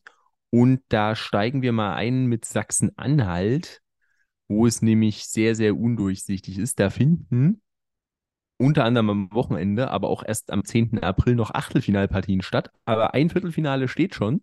Und das wird am Wochenende auch ausgespielt, nämlich auch am Sonntag, dem 26. März um 14 Uhr. Und das ist die Partie des Landesligisten Union 1861 Schönebeck gegen Germania Halberstadt. Schönebeck ist Dritter in der Landesliga Sachsen-Anhalt Nord und übrigens nur mal so nebenbei, falls ihr denkt, die Regionalliga Nordost wäre spannend im Aufstiegskampf, dann habt ihr noch nicht die Tabelle der Landesliga Sachsen-Anhalt Nord gesehen, denn Schönebeck ist Dritter mit 27 Punkten und im Torverhältnis von plus 15. Zweiter ist der SSV Havelwinkel Warnau mit 27 Punkten und im Torverhältnis von plus 15. Und erster ist der VfB Ottersleben mit 27 Punkten und im Torverhältnis von plus 17. Also viel enger könnte es kaum sein, aber trotzdem sollte der Dritte in der sechsten Liga für ein Germania Halberstadt, das sich gefangen hat, eher kein Stolperstein sein, oder? Eher weniger, ne. Halberstadt verliert. Ich habe es beim BRK damals gecallt, das weiß ich noch. Ich call es jetzt wieder. Halberstadt verliert. Ja, ganz, ganz wilder Take, auf jeden Fall. Ähm, ich glaube nicht dran, aber schauen wir mal. Dann schauen wir mal nach Mecklenburg-Vorpommern. Ähm, kurze Übersicht über die Spiele, weil wir sind jetzt im Viertelfinale, sind ja nicht mehr viele Partien. Am Samstag drei Partien um 13.30 Uhr empfängt der Brüsewitzer SV aus der Landesklasse den Verbandsligisten Schönberg 95. Die waren auch mal in der Regionalliga Nordost aktiv. Um 14 Uhr spielt der Verbandsligist FSV Einheit 49 Ueckermünde gegen den Vorjahressieger TSG Neustrelitz. Am Sonntag spielt dann der 1. FC Neubrandenburg gegen den Rostocker FC, den Oberligisten mit Aufstiegsambitionen in die Regionalliga. Und am Samstag um 14 Uhr empfängt der Verbandsligist Anker Wismar den Greifswalder FC. Und ja, Sechstligist Greifswald ganz gut drauf. Allerdings in der Verbandsliga Anker Wismar 18 Spiele, 17 Siege, ein Unentschieden, 56 zu 10 Tore. Kann diese Mannschaft, die nächstes Jahr dann Oberligist sein wird, soweit würde ich mich jetzt so aus dem Fenster lehnen, Greifswald ärgern? Nee, Markus, ich was sagst du? nee, denke ich nicht. Also da mache ich mal keinen Außenseiter-Tipp. Ich denke, Greifswald setzt sich da durch. Ja, gehe ich mit.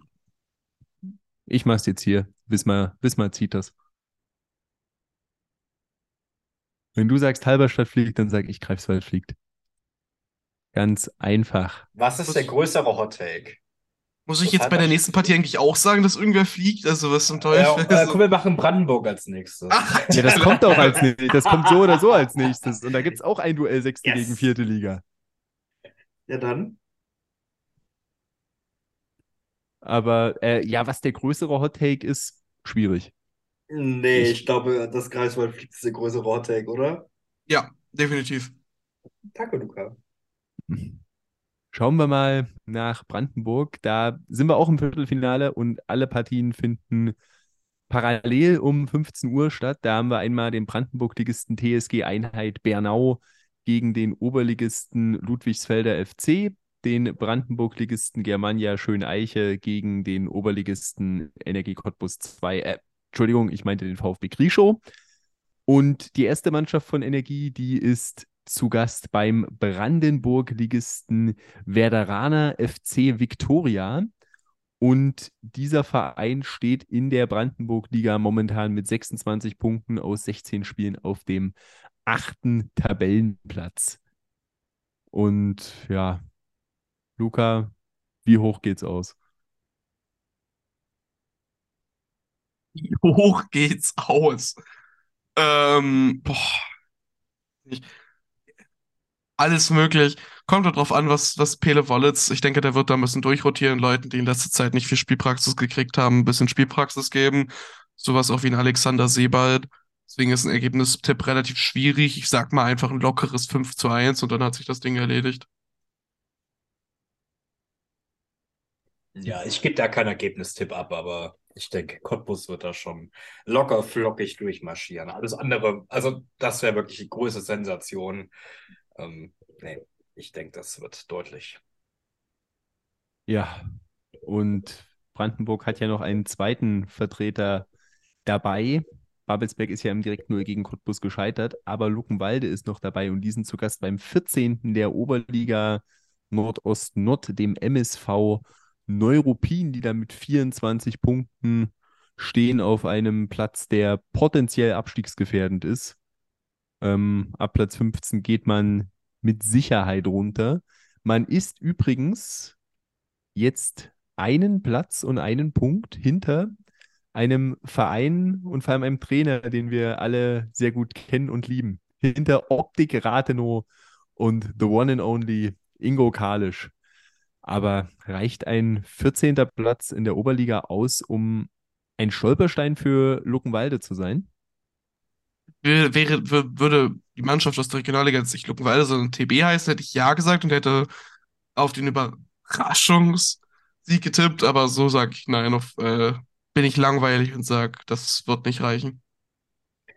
Neuropin alle Zeiser, die hier zuhören, kennen den Namen, denn durch die ist man damals aufgestiegen, 2000, um Gottes Willen, 4-5 in die Regionalliga, damals war Drittklassik, das war Neuruppin. Lange, lange ist es her.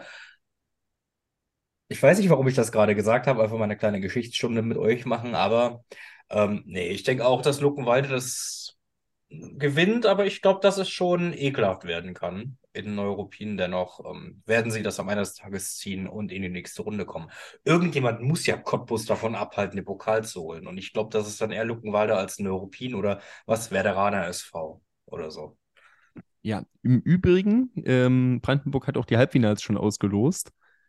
Es würde zum Regionalliga-Duell erst im Finale kommen. Cottbus würde im Falle eines Sieges auf den Sieger zwischen Germania Schöneiche und Grieschow treffen und Luckenwalde dementsprechend auf den Sieger zwischen Bernau und Ludwigsfelde. Steht fest, wo das ist, das Finale? Ähm, ist das in Luckenwalde? Steht jetzt nicht, aber es ist da eigentlich immer in Luckenwalde.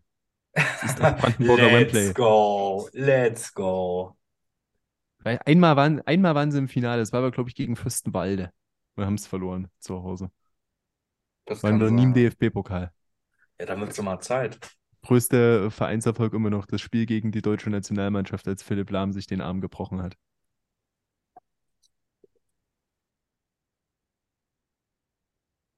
Es gab es doch damals vor der WM 2006, wo so ein Amateurclub gegen die Nationalmannschaft spielen durfte. Das, das war, war Luckenwalde. Voll cool. Das war, das war echt ein cooles. Es gab damals auch die Mannschaft 2006, aber wir driften ab.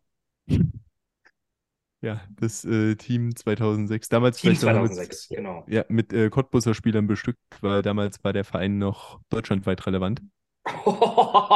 Jetzt wirst du aber shady. es, ist, ist, ja, es ist ja nicht so, als ob das hier bei jedem Regionalliga-Verein wäre, weißt du? Also, es ist ja wirklich bodenlos. Ja, aber äh, kein anderer war vor 15 Jahren noch Bundesligist. Ja, Jena war nie relevant, also von dem her. Nee, als Eweger DDR-Oberliga Erster ist man nicht relevant. Das stimmt schon, ja, ja. Komm, DDR-Oberliga, komm, komm, geh weiter wieder. Komm. Auf ja, geht's. Ich würde sagen, wir gehen auch mal weiter und ähm, da wir hier ja gerade alle unsere Gemüter erhitzt haben und angestrengt sind, gehen wir nur den kurzen Weg von Brandenburg nach Berlin. Und äh, da sind wir auch im Viertelfinale. Und am Samstag gibt es da direkt den Knaller, das Regionalliga-Duell. Der BFC Dynamo um 13 Uhr zu Hause gegen die VSG Altklinike. Und Luca, wer macht das? Heute haben sie beide verloren. Boah, schwierig. Aber irgendwie, ich weiß nicht wieso. Und ich, ich werde völlig falsch damit liegen, aber ich sag der BFC immer, weil es so eine Kampftruppe ist und ich mir das absolut vorstellen könnte, dass die im Pokal wirklich nochmal 120 Prozent mehr geben als eh schon. Markus, was sagst du? Ich würde auch gerne Münze werfen. Ich glaube, es geht in die Verlängerung. Der BF ja, doch, BFC. Ich glaube, ganz knapp wirklich. Ganz, ganz, ganz eng. Vielleicht sogar um Elfmeterschießen. Also ich bin, bin, ich, ich bin bei Altklinike. Auch knapp, aber mein Bauchgefühl sagt irgendwie Altklinike. Die restlichen Partien dann alle am Sonntag. Oberligist TUS Maccabi Berlin empfängt den Berlin-Ligisten SD Kroatia um 12 Uhr, um 13 Uhr Viktoria Berlin im Einsatz in einem Heimspiel gegen den Landesligisten Liria Berlin. Das ist ein Siebtligist und da sind die in auf dem dritten Tabellenplatz momentan mit 41 Punkten auch weit, weit weg von den ersten beiden und den potenziellen Aufstiegsplätzen. Aber eins möchte ich mal noch anmerken, ähm, wenn ich hier diese Liga sehe, auf Platz 6 ein Verein, der uns in den ersten Runden viel Spaß gemacht hat durch seinen Namen. Da ist nämlich Polar Pinguin. Erinnert ihr euch noch? Die haben auch mal gegen irgendeinen Nordostvertreter gespielt. War das nicht Ähm, Lichtenberg? Das äh, versuche ich gerade rauszufinden. Aber ähm, FC Liria, übrigens gutes Thema Siebtligist, die haben im Achtelfinale 3-1 gegen TB gewonnen. Und die sind richtig gut im Futsal. Die sind richtig gut, glaube ich. Die sind mit Jena zusammen in der zweiten Liga und haben die jetzt 11-0 abgeschossen. Also Liria hat Jena 11-0 abgeschossen. In der zweiten Futsal-Bundesliga. Oder Reg Also- nee, da ist es, also es ist Regionalliga Nordost, aber es ist quasi die zweite Liga. So ist es, glaube ich, im Futsal. Und da sind die echt gut. Also heute äh, gibt es hier aber über sämtliche Sportarten was zu lernen. Das ist, Naja, gut, ist ja auch Fußball irgendwo, ne? Also. Was habe ich jetzt das auf Instagram gesehen? mhm. ich äh, suche derweil noch Polar Pinguin. Äh, Ich, deswegen, ich wäre der Meinung, gegen? Nee, die haben gegen Agdilik, haben die nicht 10-1 verloren oder so? War es die sowas? 1-3 gegen BAK. BAK, siehst du? Okay, gut, good to know.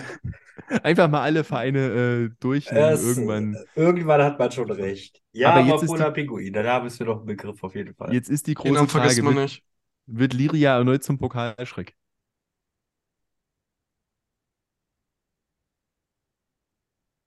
Wenn Marco schon so guckt und so überlegt, dann haut er entweder gleich den offensichtlichsten Tipp aller Zeit raus oder irgendwas Bullshit-mäßiges. Aber was dazwischen gibt's Mach, nicht. mach du doch zuerst, ich überlege noch. Ich gehe mit dem Offensichtlichen. Ich, ich, also ich werde mir hier keine, keine großartigen Dinge erlauben. Also Sieg für den Favoriten. Ja, doch, ich denke auch. Ich hab- Also würde, äh, würde mich auch stark wundern. Ich meine, am Ende des Tages, spätestens nach dem 3 zu 0 von Viktoria heute beim BFC, die Liga wird überhaupt nicht mehr interessieren. Außer gegen Erfurt, bitte, da interessiert es euch nochmal. Ja, Viktoria. Aber die werden uns alles auf den Pokal setzen. Und ich denke schon, dass die Mannen da motiviert sein werden, das zu gewinnen. bin ich völlig bei euch. Und beschlossen wird der, das Viertelfinale dann mit dem Duell um 14 Uhr zwischen dem Berlin-Ligisten Sparta Lichtenberg und dem Oberligisten Hertha 06. Sparta Lichtenberg kennen wir auch noch. Ja, die Woher hatten kennen auch wir die? Die hatten auch einen Regionalligisten BRK. rausgeworfen. Und die haben sie Die haben, 4-2 die haben den. BRK rausgeworfen. Die haben Bin die rausgeworfen. Ja? Genau, 4-2 war das. Das war, das hatte ich damals gecallt, ja. Ich kann mir hier schön auf die Schulter klopfen. Ja, genau, da hatten sich ja auch hier Viktoria und Altklinike in der letzten Runde in der Verlängerung durchgequält. Ja, ja, Viktoria doch irgendwie generell, deswegen habe ich auch überlegt, weil Viktoria im Pokal sehr schludrig ist. Ja, aber jetzt bist du wirklich langsam an dem Punkt, du weißt immer, wenn du es schaffst, im Halbfinale ist nur noch ein Gegner aus der Liga. Ja, und sie sind seitdem auch viel besser geworden, also muss man ja auch dazu sagen. Und ich meine, äh, die Moneten vom DFB-Pokal, da wird auch mit? Viktoria nicht Nein sagen. Die nimmst du durchaus mit. Ja, ähm, würde ich mal sagen, gehen wir mal dahin, wo es noch spannender wird. Und zwar nach Sachsen.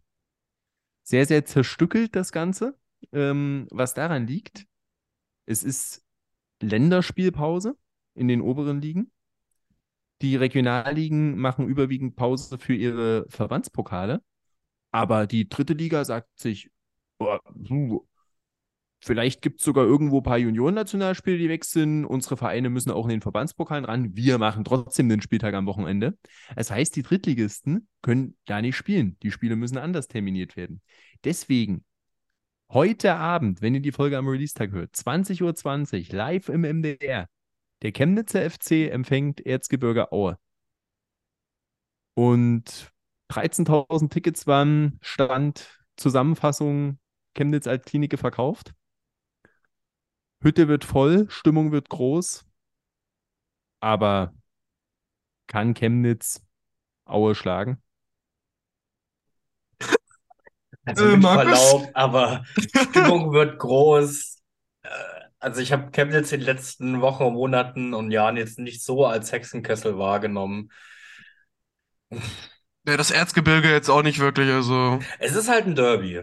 Also das, das kracht dann schon. Ich glaube, Chem äh, Chemnitz und Aue, die können sich wirklich so überhaupt nicht Die ausstehen. können sich Äh, auf den Tod also, nicht also ausstehen. wirklich. Du musst, musst ja nur den Haderlump auf, auf Twitter folgen, da weißt du ja schon, wie sehr die stimmt. sich mögen. Also, Das ich meine, stimmt. ich, ich, ich komme ja gebürtig auch aus der Gegend. mein Mein Beileid. Beileid.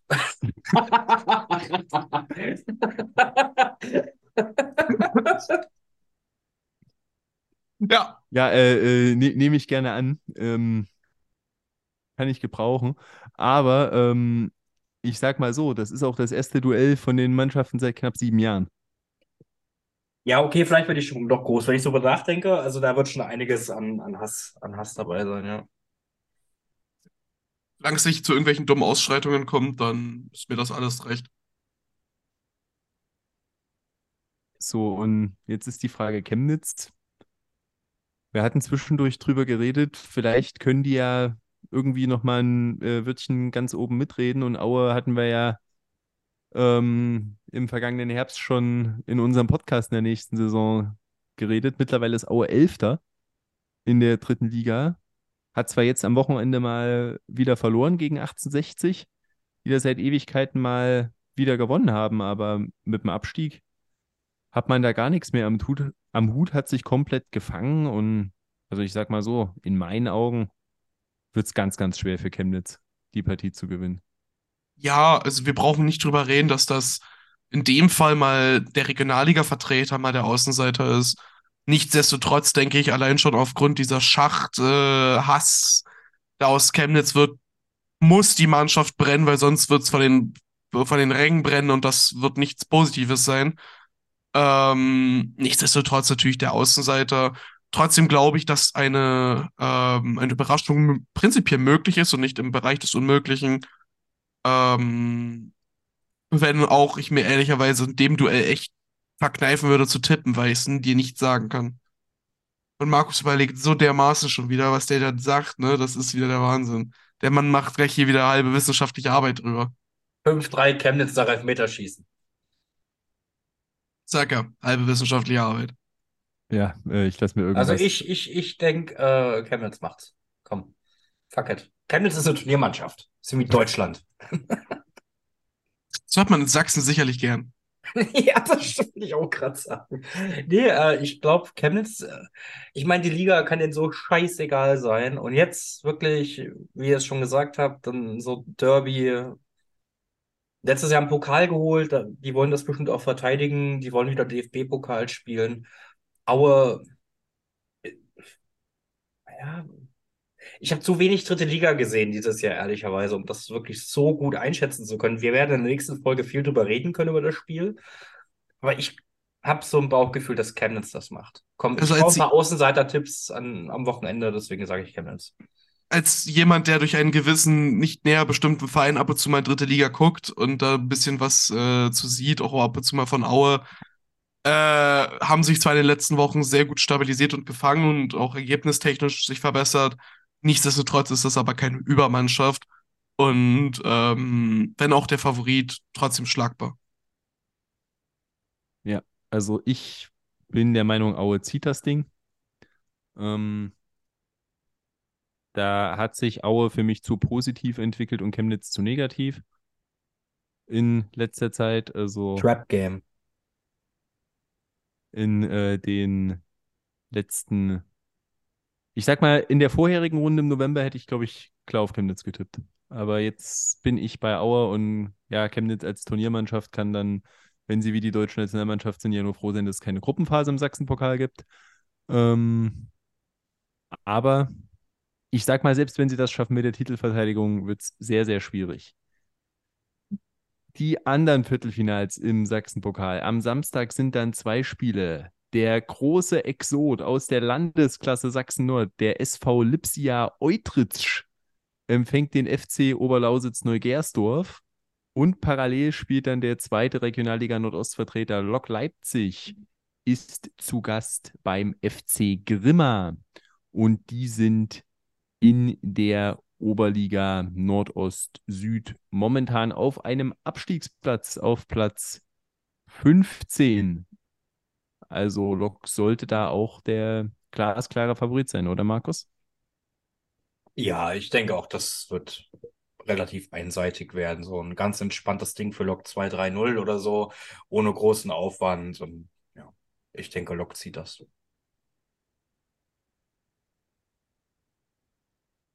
Luca, was sagst Oh. du dazu? Ja, irgendwie gerade komplett Brainlag gehabt. Ähm, nee, ich gehe aber mit Markus mit. Wie gesagt, ich bin heute völlig langweilig unterwegs, was das angeht. Ja, ähm, kann ich euch auch leider nur zustimmen. Und beschlossen wird das Ganze dann am 29.03. in Sachsen mit dem Drittligaduell zwischen Dynamo Dresden und dem FSV Zwickau. Also, ja, als Nordostvertreter, also Regionalliga Nordostvertreter, in dem Landespokal wird es wirklich schwierig. Das muss man sagen. Denn, ja, gut, Aue Chemnitz ist die Frage, aber ich gehe jetzt mal davon aus, dass Dresden Zwickau zu Hause schlägt. Und ob man den Gegner haben will, da muss man dann natürlich auch noch, kann man hoffen, dass Dresden die Top 4 erreicht und dann auch die Finalteilnahme ausreicht für den DFB-Pokal, aber wird nicht einfach für die Mannschaften aus der Regionalliga Nordost. Und damit, wenn ich jetzt kein Bundesland vergessen habe, fehlt nur noch einer. Ein Landespokal. Und das ist Thüringen. Und da sind wir tatsächlich schon im Halbfinale. Und es gibt zwei Partien logischerweise. Einmal spielt der erste SC 1911 Heiligenstadt aus der Verbandsliga Thüringen gegen Wacker Nordhausen. Ähm, habe jetzt geguckt, eigentlich hatte ich die Tabelle auf und hier habe ich sie auch. Heiligenstadt ist in der Verbandsliga auf dem fünften Tabellenplatz. 14 Punkte hinter Platz 1, der zum Aufstieg in die Oberliga berechtigen würde, während Wacker Nordhausen in eben jener Oberliga auf Platz 17 steht mit 22 Punkten. Das heißt, nächstes Jahr werden die wahrscheinlich in der Thüringen-Liga aufeinandertreffen, beide Mannschaften. Und wer wird denn deiner Meinung nach, Markus, der Finalgegner eines Regionalliga Nordost-Teams? Ja, ich, es ist schwer. Ich denke, dass Nordhausen knapp gewinnt, aber es würde mich auch nicht überraschen, wenn Herr Liegenstadt es macht.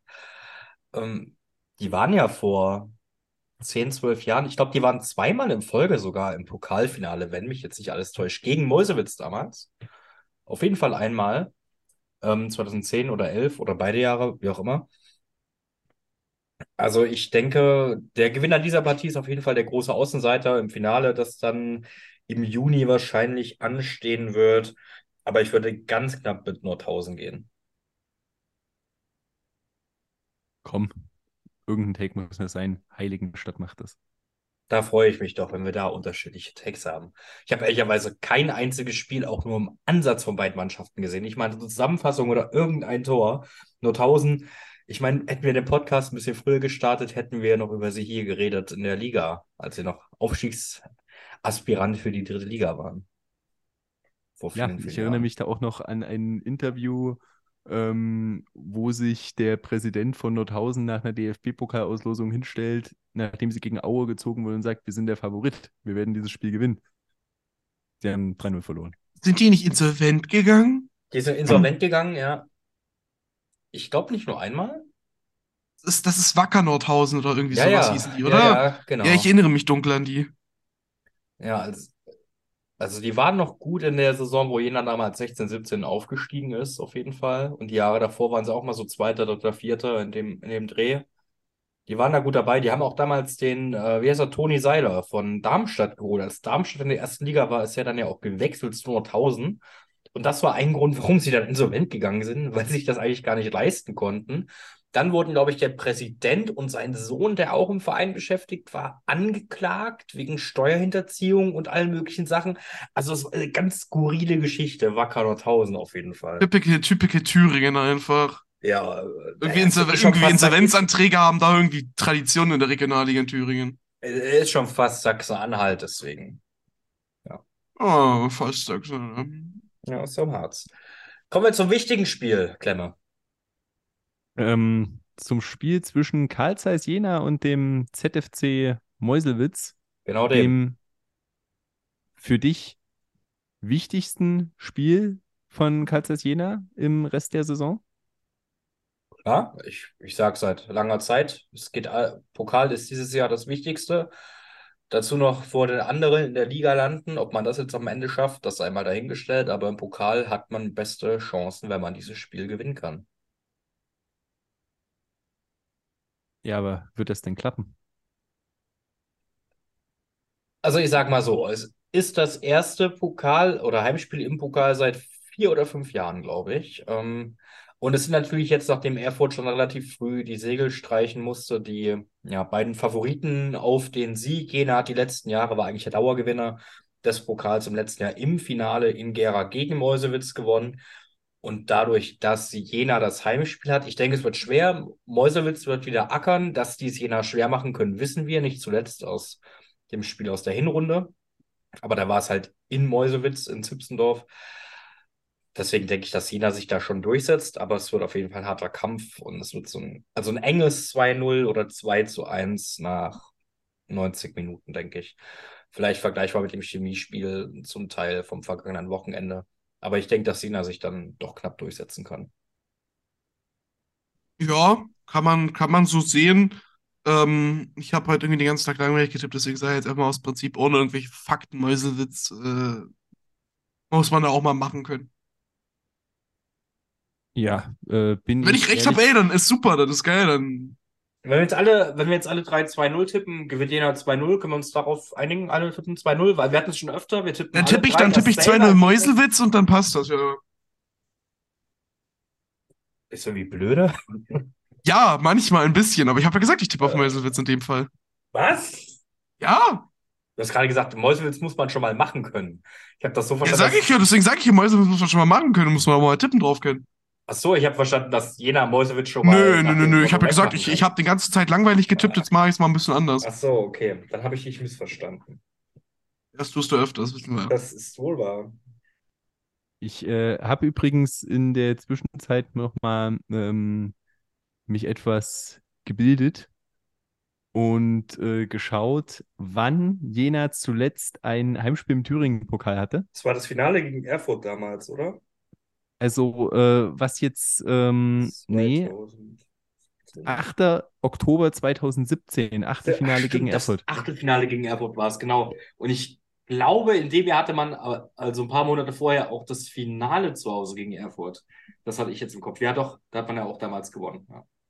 Da gab es einen 2 zu 1 Erfolg durch Treffer von Julian Günther Schmidt und Niklas Erlbeck.